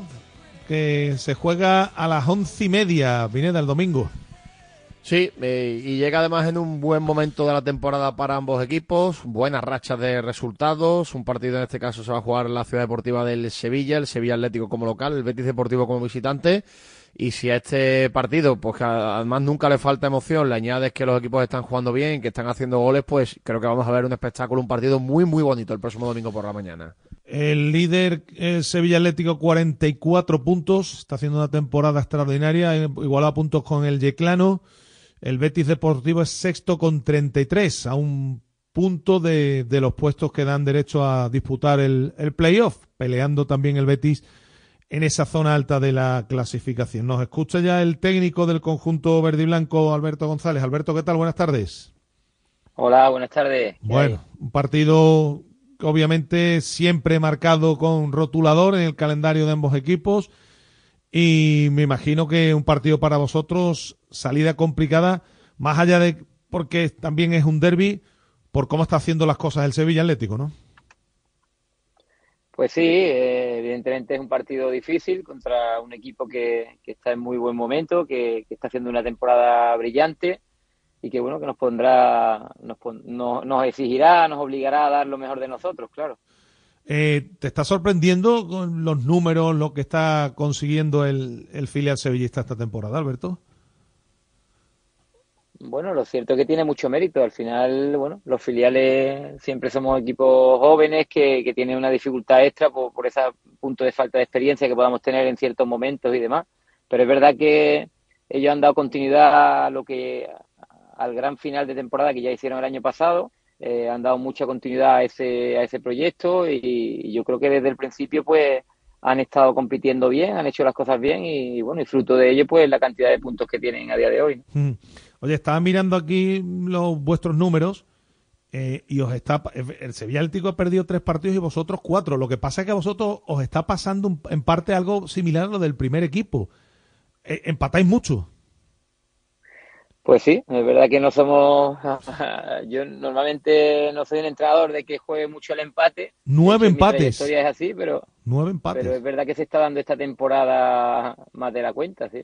Es cierto que los partidos están muy igualados, están siendo bastante cerrados y, y bueno, es verdad que nos está costando ganar en muchos de ellos. ¿no? Mm, Hasta ese punto dice Pellegrini que tenéis que hacer lo mismo, ¿no? ocho, ocho victorias, nueve empates, cuatro. Digo que es muy, muy parecido a lo que le está pasando al primer equipo. Bueno, ¿cómo, cómo llegáis? El otro día ganasteis un partido muy importante, muy, muy importante. Y me imagino que esto os da también otra perspectiva de cara al- al- al choque, ¿no? Bueno, la verdad que llegamos en muy buena dinámica. Creo que son ya ocho o nueve partidos que llevamos sin perder. El equipo va compitiendo mejor, va cogiendo sensaciones. Es verdad que el otro día no hicimos un buen partido. eh, no estoy nada contento con él. Pero bueno, creo que la, dinámica a nivel general sí que es buena y, y que bueno, y que tenemos que seguir dándole continuidad para, para poder seguir creciendo y, seguir metiéndonos en los puestos de arriba del todo. Eh, en este caso, Pineda le quitan a, a Pleguezuelo Pero claro, si no juega el viernes podrá jugar el domingo, ¿no? Digo yo, ¿no? Claro, bueno, yo creo que en este caso para el Betis el hecho de que el primer equipo juegue el viernes sí que le da ese margen, no, mister, para, para el domingo, en el caso de los futbolistas no disputen ese partido contra, contra el Cádiz, poder contar con alguno de ellos para el choque del domingo, ¿no? Sí, yo creo que sí, que estarán, estarán todos disponibles, eh, salvo posibles lesiones. Yo creo Mm. que a nivel de primer equipo no, no habrá ninguna influencia, ¿no? Bueno, el último que te han quitado, entre comillas, eh, creo que el último en debutar ha sido Pablo Busto, ¿no? El ratito ese que jugó. Es la misión vuestra. Eh, la verdad es que bien el chaval y poco a poco, de todos los que va tirando Manuel Pellegrini y Alberto, la verdad es que lo van haciendo muy bien y cumpliendo a la perfección, ¿eh? Sí, yo creo que ese es uno de nuestros objetivos, de hecho es el objetivo principal y, bueno, el- estamos muy contentos porque, sobre todo porque, bueno, cuando surgen oportunidades que al final pues no es agradable porque normalmente es por lesiones y demás de otros compañeros y eso genera cierta inestabilidad en el primer equipo a veces, pero y en nosotros mismos, pero la verdad que trabajamos para eso todos los días, para estar preparados y que cuando le vaya llegando la oportunidad a uno o a otro, pues que, que puedan aprovecharla, que puedan ayudar al primer equipo y que al mismo tiempo ellos pues se puedan ir colando en el fútbol profesional, que es para, para lo que trabajamos cada día. Te tengo que preguntar también por el, por el último nombre, ¿no? Que más está llamando la atención, el de Yanis, ¿no? Este futbolista que además, bueno, pues ya ha asegurado un poco más su continuidad en el club, eh, que viene de subir este año del equipo juvenil y que, bueno, pues es un futbolista que está llamando mucho la atención. ¿Qué, qué nos puedes decir de él? ¿Cómo le estás viendo? ¿Cómo se está tomando esa progresión que está llevando a cabo en su carrera? Bueno, yo creo que Yanni es uno más de uno más de tantos, ¿no? Yo creo que tenemos muchos jugadores con mucho nivel, que, que tienen mucho talento y que todos tienen cositas también que ir depurando, que ir mejorando cada día y en la medida en que vayan depurándola, vayan mejorándola, pues bueno, tendrán la posibilidad de aprovechar su momento. Yanis en concreto, pues es un jugador que empezó trabajando con el juvenil, que va, va desarrollándose y que bueno, y que la, la oportunidad le llegó con nuestro equipo, fruto también de temas de lesiones, de, de momentos, de situaciones que se van dando, y bueno, y le pilló preparado, le pilló preparado hasta el punto de que eh, se ha hecho importante ya dentro de nuestro, de nuestro grupo, que ya tiene ficha eh, con el filial, aún siendo juvenil, Sí. y que bueno, y que sigue trabajando cada día por mejorar y por intentar aspirar a- ahora al siguiente escalón. Una vez que ya se ha consolidado con nosotros, pues su aspiración tiene que ser a seguir me- mejorando, seguir creciendo y, y estar preparado por si surge esa oportunidad con el primer equipo. Un poco en la misma dinámica que están, que están los demás. Claro. Oye, ahora le preguntaremos también a, al míster del conjunto sevillista, pero te tengo que hacer la pregunta y ahora, más allá de que lógicamente juegan en su campo y van de líderes.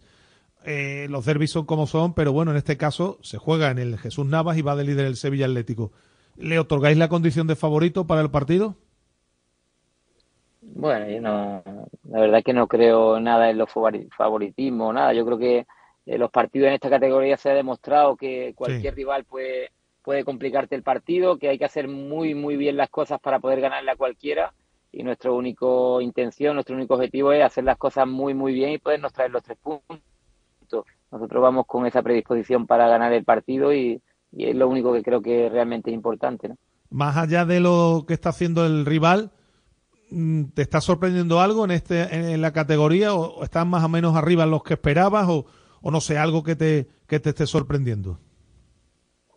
Bueno, la, la categoría en general me está sorprendiendo porque hay, hay mucha inversión, hay Sí. muchos equipos con, con grandes presupuestos, con grandes jugadores, muchos venidos de, de primera red, algunos de ellos que yo creo que perfectamente podrían estar jugando en primera red porque, eh, porque tienen el nivel para hacerlo y porque lo han hecho en grandes equipos en los últimos años, pero que por circunstancias o por presupuesto incluso a veces ha- han preferido estar en esta, pues equipos tipo Estepona, estoy seguro que tiene muchos jugadores que, que por ejemplo podrían estar en, otro en cierto perfil de equipos de primera red y que el presupuesto de, de Estepona por ejemplo o de Estepona o de, o de otros muchos equipos eh, Águila son equipos muy potentes a nivel de presupuesto pues tienen jugadores que, que han preferido estar a- aquí que en otra categoría entonces eh, eso hace que tenga mucho nivel Y luego la categoría tiene la dificultad extra de que hay campos muy variopintos, Ya. que, que eso no se da en primera red, ¿no? Campos co- como el del Palo, Antoniano, La Unión, que son céspedes artificiales, más pequeños.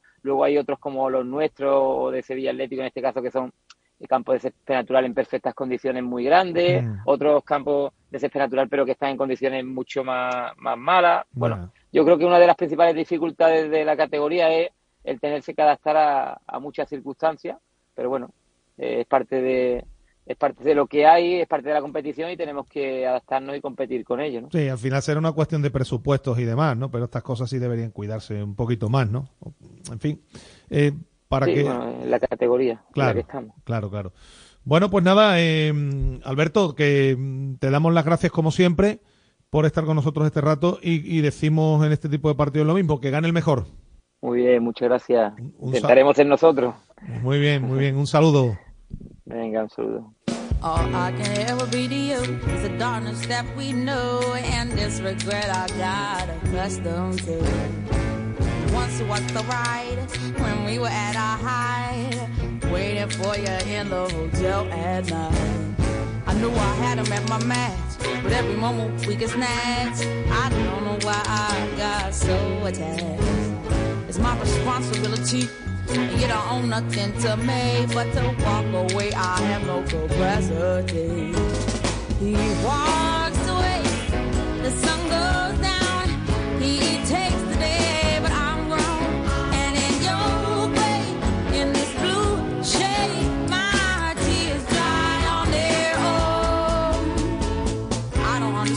Bueno, eh, ten- teníamos que hablar lógicamente también con el entrenador del conjunto local, de que va, del que va a ejercer como local, un equipo local que va, mm, como un tiro, Pineda, además bien arriba, destacado y marcando diferencias a pesar de que últimamente, hay que decirlo, le van, bendito problema, ¿no? Le van quitando futbolistas cada semana, ¿eh? Sí, sí, evidentemente. Y, y, por ejemplo, en el último partido de liga ante la Unión tuvo también un montón de bajas por jugadores que estaban sancionados y a pesar de eso sacó una victoria. No pierde el Sevilla Atlético desde el 12 de noviembre, es decir, estamos hablando de tres meses sin perder, líder destacado en la categoría y recibiendo a un Betis Deportivo como local, un derby con todo lo que engloba eso en un partido que, que va a ser eh, apasionante porque más allá de todo lo que supone un derby con la tensión que hay, es que llegan muy bien los equipos a un gran nivel deportivo, gran nivel de fútbol y seguro que vamos a ver un auténtico partidazo el próximo domingo. Eh, Jesús Galván, entrenador, ¿qué tal? Muy buenas. Hola, buenas tardes. Va- Vaya racha que acumuláis, ¿eh? Sí, la verdad que eh, el equipo anda bien, el equipo anda en un buen momento. Yo creo que, sobre todo anímicamente, son chicos que después de un año tan, tan malo como el año pasado, yo creo que eh, están revirtiendo la situación a base de juego, de, trabajo, de, buena actitud y de, estar muy comprometido con, con lo que es el Sevilla, con lo que es el este año el Sevilla Atleti y, contento porque estamos disfrutando y trabajando, trabajando y disfrutando y yo creo que los resultados están llegando. Oye, decía Pineda que, bueno, pues obviamente te quitan futbolistas, lo hemos comentado, el equipo sigue jugando y ganando partidos, destacados arriba, jugáis en casa. La pregunta, es un derby, pero ¿os sentís favoritos por jugar en casa y por, y por el momento que atravesáis? Ah, Yo creo que, que los derbis lo, lo sabemos todos, ¿no? Eh, he jugado muchos derbis de- en categorías inferiores y al final son derbis de mucha tensión, donde los jugadores tienen que manejar la- las emociones y los dos equipos andan bien, eso sí que es verdad, que los dos equipos andan buena racha con, con jugadores muy jóvenes, llevando muchos jugadores con primer equipo, que de eso se trata también. Y la verdad que no, no hay favorito, que, que jugamos en casa, que jugamos ante nuestra gente, pues sí, a lo mejor tenemos eso de que el aliento de la gente nos va a dar ese plus extra para para mantener más energía, pero eh, por los demás yo creo que en los derbis, pero en ninguna categoría. Te digo, he manejado eh, tanto de entrenador como de jugador muchos derbis en todas las categorías y al final se iguala todo por eso, por la tensión, por- porque al final se acumulan muchas emociones y, y es difícil manejarlas, pero bueno, esperemos que, que sean para nuestro lado. Tiene pinta además Pineda que, que también le pueden quitar futbolistas esta, por, por, bueno, por las lesiones que hay en el primer equipo, ¿no? Sí, claro, bueno, eh, estamos viendo a muchos jugadores entrar no solo en dinámica de, de ser titulares y tener participación, sino también para completar convocatorias porque tiene muchas bajas el Sevilla, tiene sobre todo en defensa. No sé si eso también te condiciona un poquito a la hora de preparar, eh, Mister, la, la semana, ¿no? No poder contar con estos con estos jugadores en los entrenamientos y algunos futbolistas que es verdad que juegan con vosotros, pero no termina, no entrenan habitualmente con, con el filial. Bueno, pero pa- para eso estamos, ¿no? Yo creo que al final, cuando llevas eh, entre manos este, este equipo, sabes que, que estás en esa, en esa dinámica, en esa vorágine de que jugadores que tienen a lo mejor dinámica de primer equipo y te bajan un solo día, o incluso te bajan directamente para jugar, pero para eso estamos los entrenadores, para hablar con ellos. Ahora mismo con, con el tema del vídeo eh, se pueden hacer muchas cosas, que ellos lo ven claro, eh, trabajar con ellos a lo mejor desde, otro prisma, que es más sentado viendo, viéndose las imágenes y se trata de hablar con ellos y convencerlos. Muchas veces a lo mejor no, no es tanto en el campo como más un tema mental. Oye, eh, ¿qué destacarías del, del rival, del filial del, del Betis? ¿Qué te llama la atención?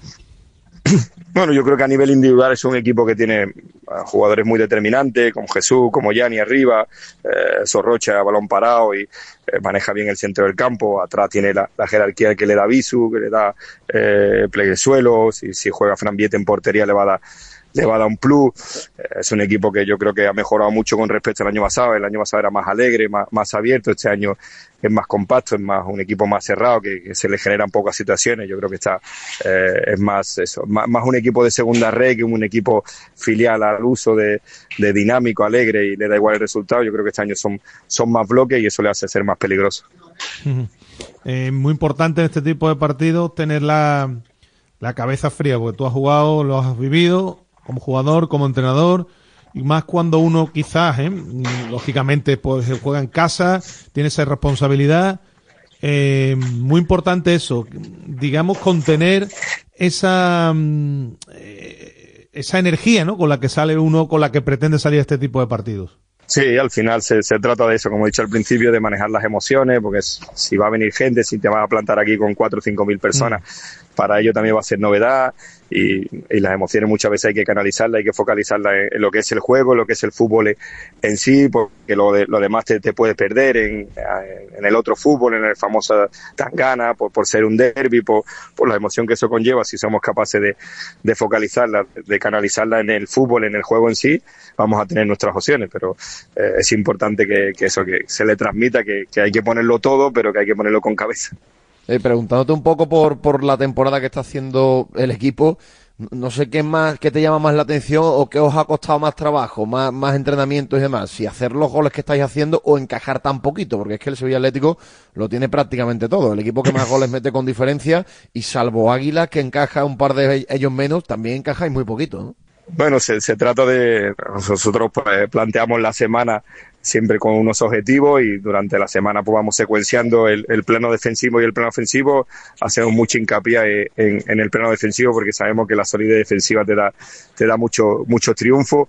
Y a nivel ofensivo, pues igual. Lo que pasa es que a nivel ofensivo a lo mejor lo trabaja, lo trabajas de otra manera, lo trabajas menos porque como hemos dicho, de la dinámica de los jugadores, todo eso conlleva que, se tenga que trabajar de manera diferente. Pero a nivel defensivo siempre tenemos más o menos los mismos secuencias en función a- al rival que venga, lo que vemos de dónde son sus su fortalezas y su- sus virtudes y trabajarlo, porque además tenemos que hacer hincapié porque sabemos que, que la solidez defensiva te da muchos puntos. Oye, habrá que preguntarle Pineda por la irrupción de Isaac, ¿no? Por cómo ha caído en el primer equipo, más allá de que ahora estén apareciendo también, bueno, pues por otros motivos otros futbolistas, pero no sé Jesús si ayer le preguntábamos también a Lolo Rosano, ¿no? Si te ha sorprendido la, la irrupción, cómo ha caído, ¿no? Parece que ha caído de pie Isaac Romero. Eh, Yo creo que Isaac, yo creo que lo que nos ha llamado la atención a todo esa continuidad que tiene en estos cinco o seis partidos que lleva con, con primer equipo, ese nivel tan alto que está dando, porque con el, con el filial lo, lo mostraba, ¿no? A base de goles y de juego, y con el primer equipo sabemos que era un salto de, de casi cuatro categorías, y, y manejar eso podía ser complicado, pero yo creo que su su humildad, su humildad, perdón, su sencillez, su, su manera de llevar esto con la cabeza bien amueblada, que, que tiene los pies en el suelo, yo creo que le está, le está haciendo dar su, su mejor versión y esperemos que, que la mantenga y que siga, que siga dándole continuidad porque para el bien del primer equipo, evidentemente. Lo más llamativo de Isaac, Mister, es que no ha notado la diferencia de, de las tres categorías, ¿no? Porque juega Sí, igual, mete goles, da asistencias y, y, hombre, un poquito mejor o más complicado es en primera por la- el nivel de los defensas, ¿no? Pero no, no se ha notado mucho ese salto de tres categorías. Mm. Sí, yo creo que, que es lo que más nos ha llamado la atención, ¿no? que todos esperamos que, que esos tres, tres categorías que hay por debajo eh, se notaran y, y yo creo que te digo, esa humildad, humildad esa sencillez que, él tiene, eh, ese descaro que, que le está, que está mostrando, le está sirviendo para, para dar su mejor versión y, que apenas se les nota, ¿no? Yo creo que desde el primer partido, incluso el día de, del Alavés, que fue tan fatídico, ¿no? Su debut, que, que perdimos al final, pero yo no, lo vi tranquilo, lo vi con, eh, con buenas sensaciones y yo creo que a medida partir de ahí ha ido creciendo, ha ido metiendo goles, que es lo que todos queremos. Oye, más allá, mm, Jesús, de, de que esté ahí el Yeclano con vosotros a con 44 puntos, después hay un, grupo un grupo de equipos, ¿no? Que efectivamente, pues sí, el Betis está con 33, 34, este pone con 35 Marbella y Águilas. ¿La pelea ya por la ventaja que tenéis va a ser, digo, por la primera plaza entre vosotros y Yeclano o esperas la reacción de, de alguno de los que viene por detrás? Sí, mira, te voy a ser muy sincero. Nosotros nos planteamos el, el día a día por, por las circunstancias que tenemos, que muchas veces son complicadas, porque la- nosotros somos un equipo que Sí. eh, estamos a expensas de- de- del primer equipo y nos planteamos el trabajar día a día. Después lo que nos gusta es competir lo- los fines de semana, intentar seguir con la dinámica que tenemos y no miramos más allá de, de esta jornada, porque después sabemos que todos miramos el calendario, no somos tontos, pero tenemos ahora tres, como se dice vulgarmente, el Tourmalet, Betis, Yeclano, Águila, que son tres rivales de arriba. Si salimos vivos de esa situación, pues evidentemente vamos a mirar por, por lo, más, lo más alto, que es ser campeones, que te da el ascenso directo, y si no, pues, como te he dicho, día a día, si somos segundos, segundos, si somos terceros, pero bueno, ahora sí que peleamos por, por un playoff, porque los chicos ya lo, lo hablan, ya lo comentan, ya es de perogrullo de que vamos a luchar por, por lo más grande, que es ser campeones, pues lucharemos por ser campeones y lo vamos a competir seguro. Mm. Nos hemos preguntado, Pineda, por las incorporaciones que han llegado también para el filial, ¿no? Que- Sí, bueno, ¿Eh? lo están haciendo además muy bien con goles los dos chicos que han llegado en, en el mercado de invierno.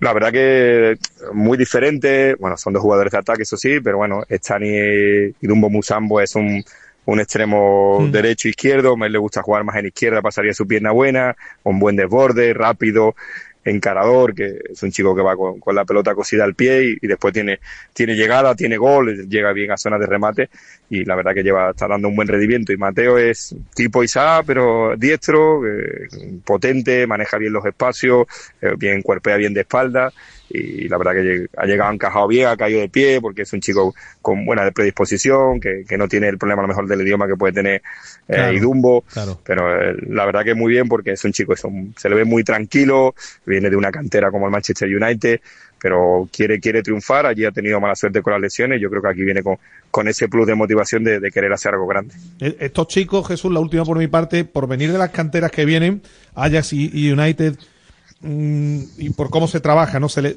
se les nota un poquito más hechos o, o- o tampoco hay tanta diferencia con respecto a, a los futbolistas que hay que tenéis aquí? No, no nota mucha diferencia. Yo creo que yo, mm, Mateo, que a lo mejor es, como domina más el español, te habla. eh, Él dice que, que allí se trabaja, por lo menos en el Manchester United se trabaja más a nivel defensivo, Sí. a nivel ofensivo trabajan menos. Y Stani viene solo un día a entrenar con nosotros porque está en dinámica de primer equipo y le cuesta más porque todavía el idioma pues es un impedimento para él, pero el chico bien se entera cuando se le explican las cosas en su idioma y la verdad que viene con buena predisposición, pero no, no hay mucha diferencia. La verdad que yo creo que ya el fútbol está más globalizado, todo el mundo trabaja muy bien y yo creo que cada vez los entrenadores están más capacitados para, para de esas situaciones. Bueno, pues nada, Jesús, eh, te decimos también igual, eh, vamos a ver que sea un buen partido y que gane el mejor. Te damos las gracias por atendernos. Gracias a vosotros, un abrazo. Venga, que todavía tenemos que hablar de, de otro asunto más, que es baloncesto. Yeah. XB, How y'all DJ doing Love. out there? We up in here. Thank you for joining me. this Everybody's evening. nobody. How y'all feel? Cause I feel so awesome. How you feel? Awesome. I Bueno, baloncesto ocho y media mañana, partido Pineda para, si se gana, dar otro paso en la clasificación, porque, bueno, pues eh, podría sobrepasar, vamos a ver qué hace Oviedo, y colocarse a una victoria del rival que va a tener mañana enfrente, de Orense. Efectivamente, de Orense, que le lleva dos victorias. Orense está noveno con nueve victorias, el Betis un décimo con siete. Por tanto, el conjunto verde y blanco mañana a partir de las ocho y media, si consigue imponerse de nuevo en este doble enfrentamiento local que tiene ante estos rivales, pues ahora sí, daría un saltito importante. Se colocaría en la mitad alta de la clasificación y ya mirando mucho más hacia arriba que hacia abajo, que es importante para el tramo final de temporada. Hablaba entrenador, ¿no? Ha hablado Savignani. Ha hablado, ha hablado, efectivamente, esta mañana, hace un ratito, Bruno Savignani, el técnico verde y blanco, ha hablado de la previa del partido y de las claves del choque de mañana. Importante, la- lo- las victorias que habíamos conseguido son muy importantes, pero están ya en el pasado. Nosotros miramos para el próximo oponente, que es un equipo muy duro, un equipo que viene eh, del inicio del- de la competencia haciendo muy bien. Eh, y nosotros tenemos, estamos muy enfocados y- y buscando hacer un paso eh, adelante para como equipo conseguir eh, lograr lo que, lo que tenemos proponido para, para este partido y para la secuencia de, de- de la competencia. ¿Estarán todos los jugadores disponibles después de que Hanslik no pudiera jugar la semana pasada? Bueno, eh, hoy, hoy tenemos todavía que hacerlo en lo entreno eh, y él todavía está, está sentido. Y vamos a hacer una prueba hoy y a ver cómo estamos. El, el partido contra Ourense se puede decir que es muy importante porque es el último equipo que está dentro de playoff. ¿Qué significaría mentalmente para el equipo conseguir una victoria contra Ourense? Bueno, eh, obviamente yo y, y yo hablo mucho con, con el equipo, nosotros no tenemos que mirar la clasifica y sí el nuestro próximo oponente y nos preparan de la mejor manera posible. Eh, yo sé que parece un poco una respuesta ya eh, compilada, una respuesta ya pronta, pero la verdad que llevamos así y así pensamos. Eh, todos los equipos y todos los partidos son muy importantes para nosotros. Nosotros no tenemos más, eh, yo, yo costumbro decir, no tenemos más grasa para, para, para queimar. Entonces eh, tenemos que estar pronto, preparados. Y sí, claro que, que pasa en la cabeza que ellos están en la, en la zona ahí, pero bueno, para nosotros hay que dar igual, en el senso, respetamos todos nuestros oponentes y, y yo creo y estoy seguro que va a ser un partido muy, muy duro, muy complicado, pero vamos a estar pronto para, para, para conseguir y, y hacer un- una buena presentación adelante de nuestra, de- en nuestro campo. En el último partido contra Castellón, digamos que el ataque despertó en la segunda mitad, pero en la primera mitad el protagonismo fue de la defensa. ¿Qué preferiría contra Urense? ¿Empezar bien en ataque o empezar bien en defensa? No, yo creo que es fundamental empezar bien defensivamente, que después creo que tenemos calidad y tenemos capacidad de encontrar la mejor manera para, para anotar. Entonces, seguramente prefiero que sean las dos cosas, pero si tengo que, que escoger una, prefiero que nosotros empecemos duro y defensivamente porque eh, es fundamental, es fundamental. Es más difícil cambiar el chip eh, defensivo que ofensivo durante el- partido.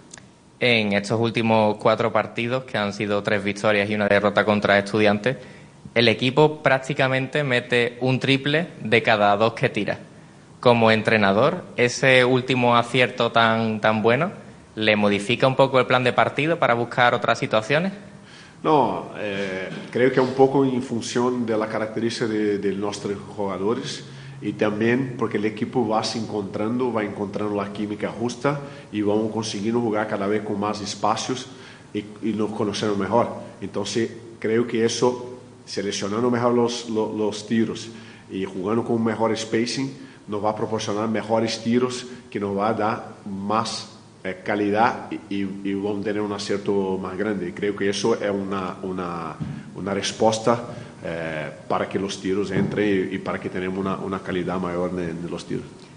Hablando del, del spacing, en el partido contra Castelló, Hermanson, del equipo rival, tuvo 18 puntos con 6 de 10 en triple. ¿Cree que Urense habrá intentado mirar alguna de esas jugadas para hacerle daño al Betis? Bueno, eh, seguramente han mirado y han estudiado el partido contra Castellón, estoy seguro de eso, pero no, no creo, ellos han tiradores importantes en la plantilla y nosotros vamos a estar preparados y estamos, eh, vamos a estar muy atentos que este, sí, un poco mérito de Emerson, mérito del equipo de Castellón, que lo superan encontrarlo y, y, y algo de nosotros, que obviamente en, en la segunda mitad conseguimos eh, pararlo en ese sentido, pero vamos a estar preparados para, para todo. Bueno, pues a las ocho y media el baloncesto mañana, ¿eh? Estaremos también atentos. Con esto llegamos al final de directo Marca Sevilla en el día de hoy. Esta tarde sí tenemos a nuestro habitual resumen. A eso de las siete les esperamos. Mañana más cosas. Como siempre, les damos las gracias. Cuídense. Gracias por estar ahí. Un saludo. Adiós. Radio Marca. El deporte que se vive.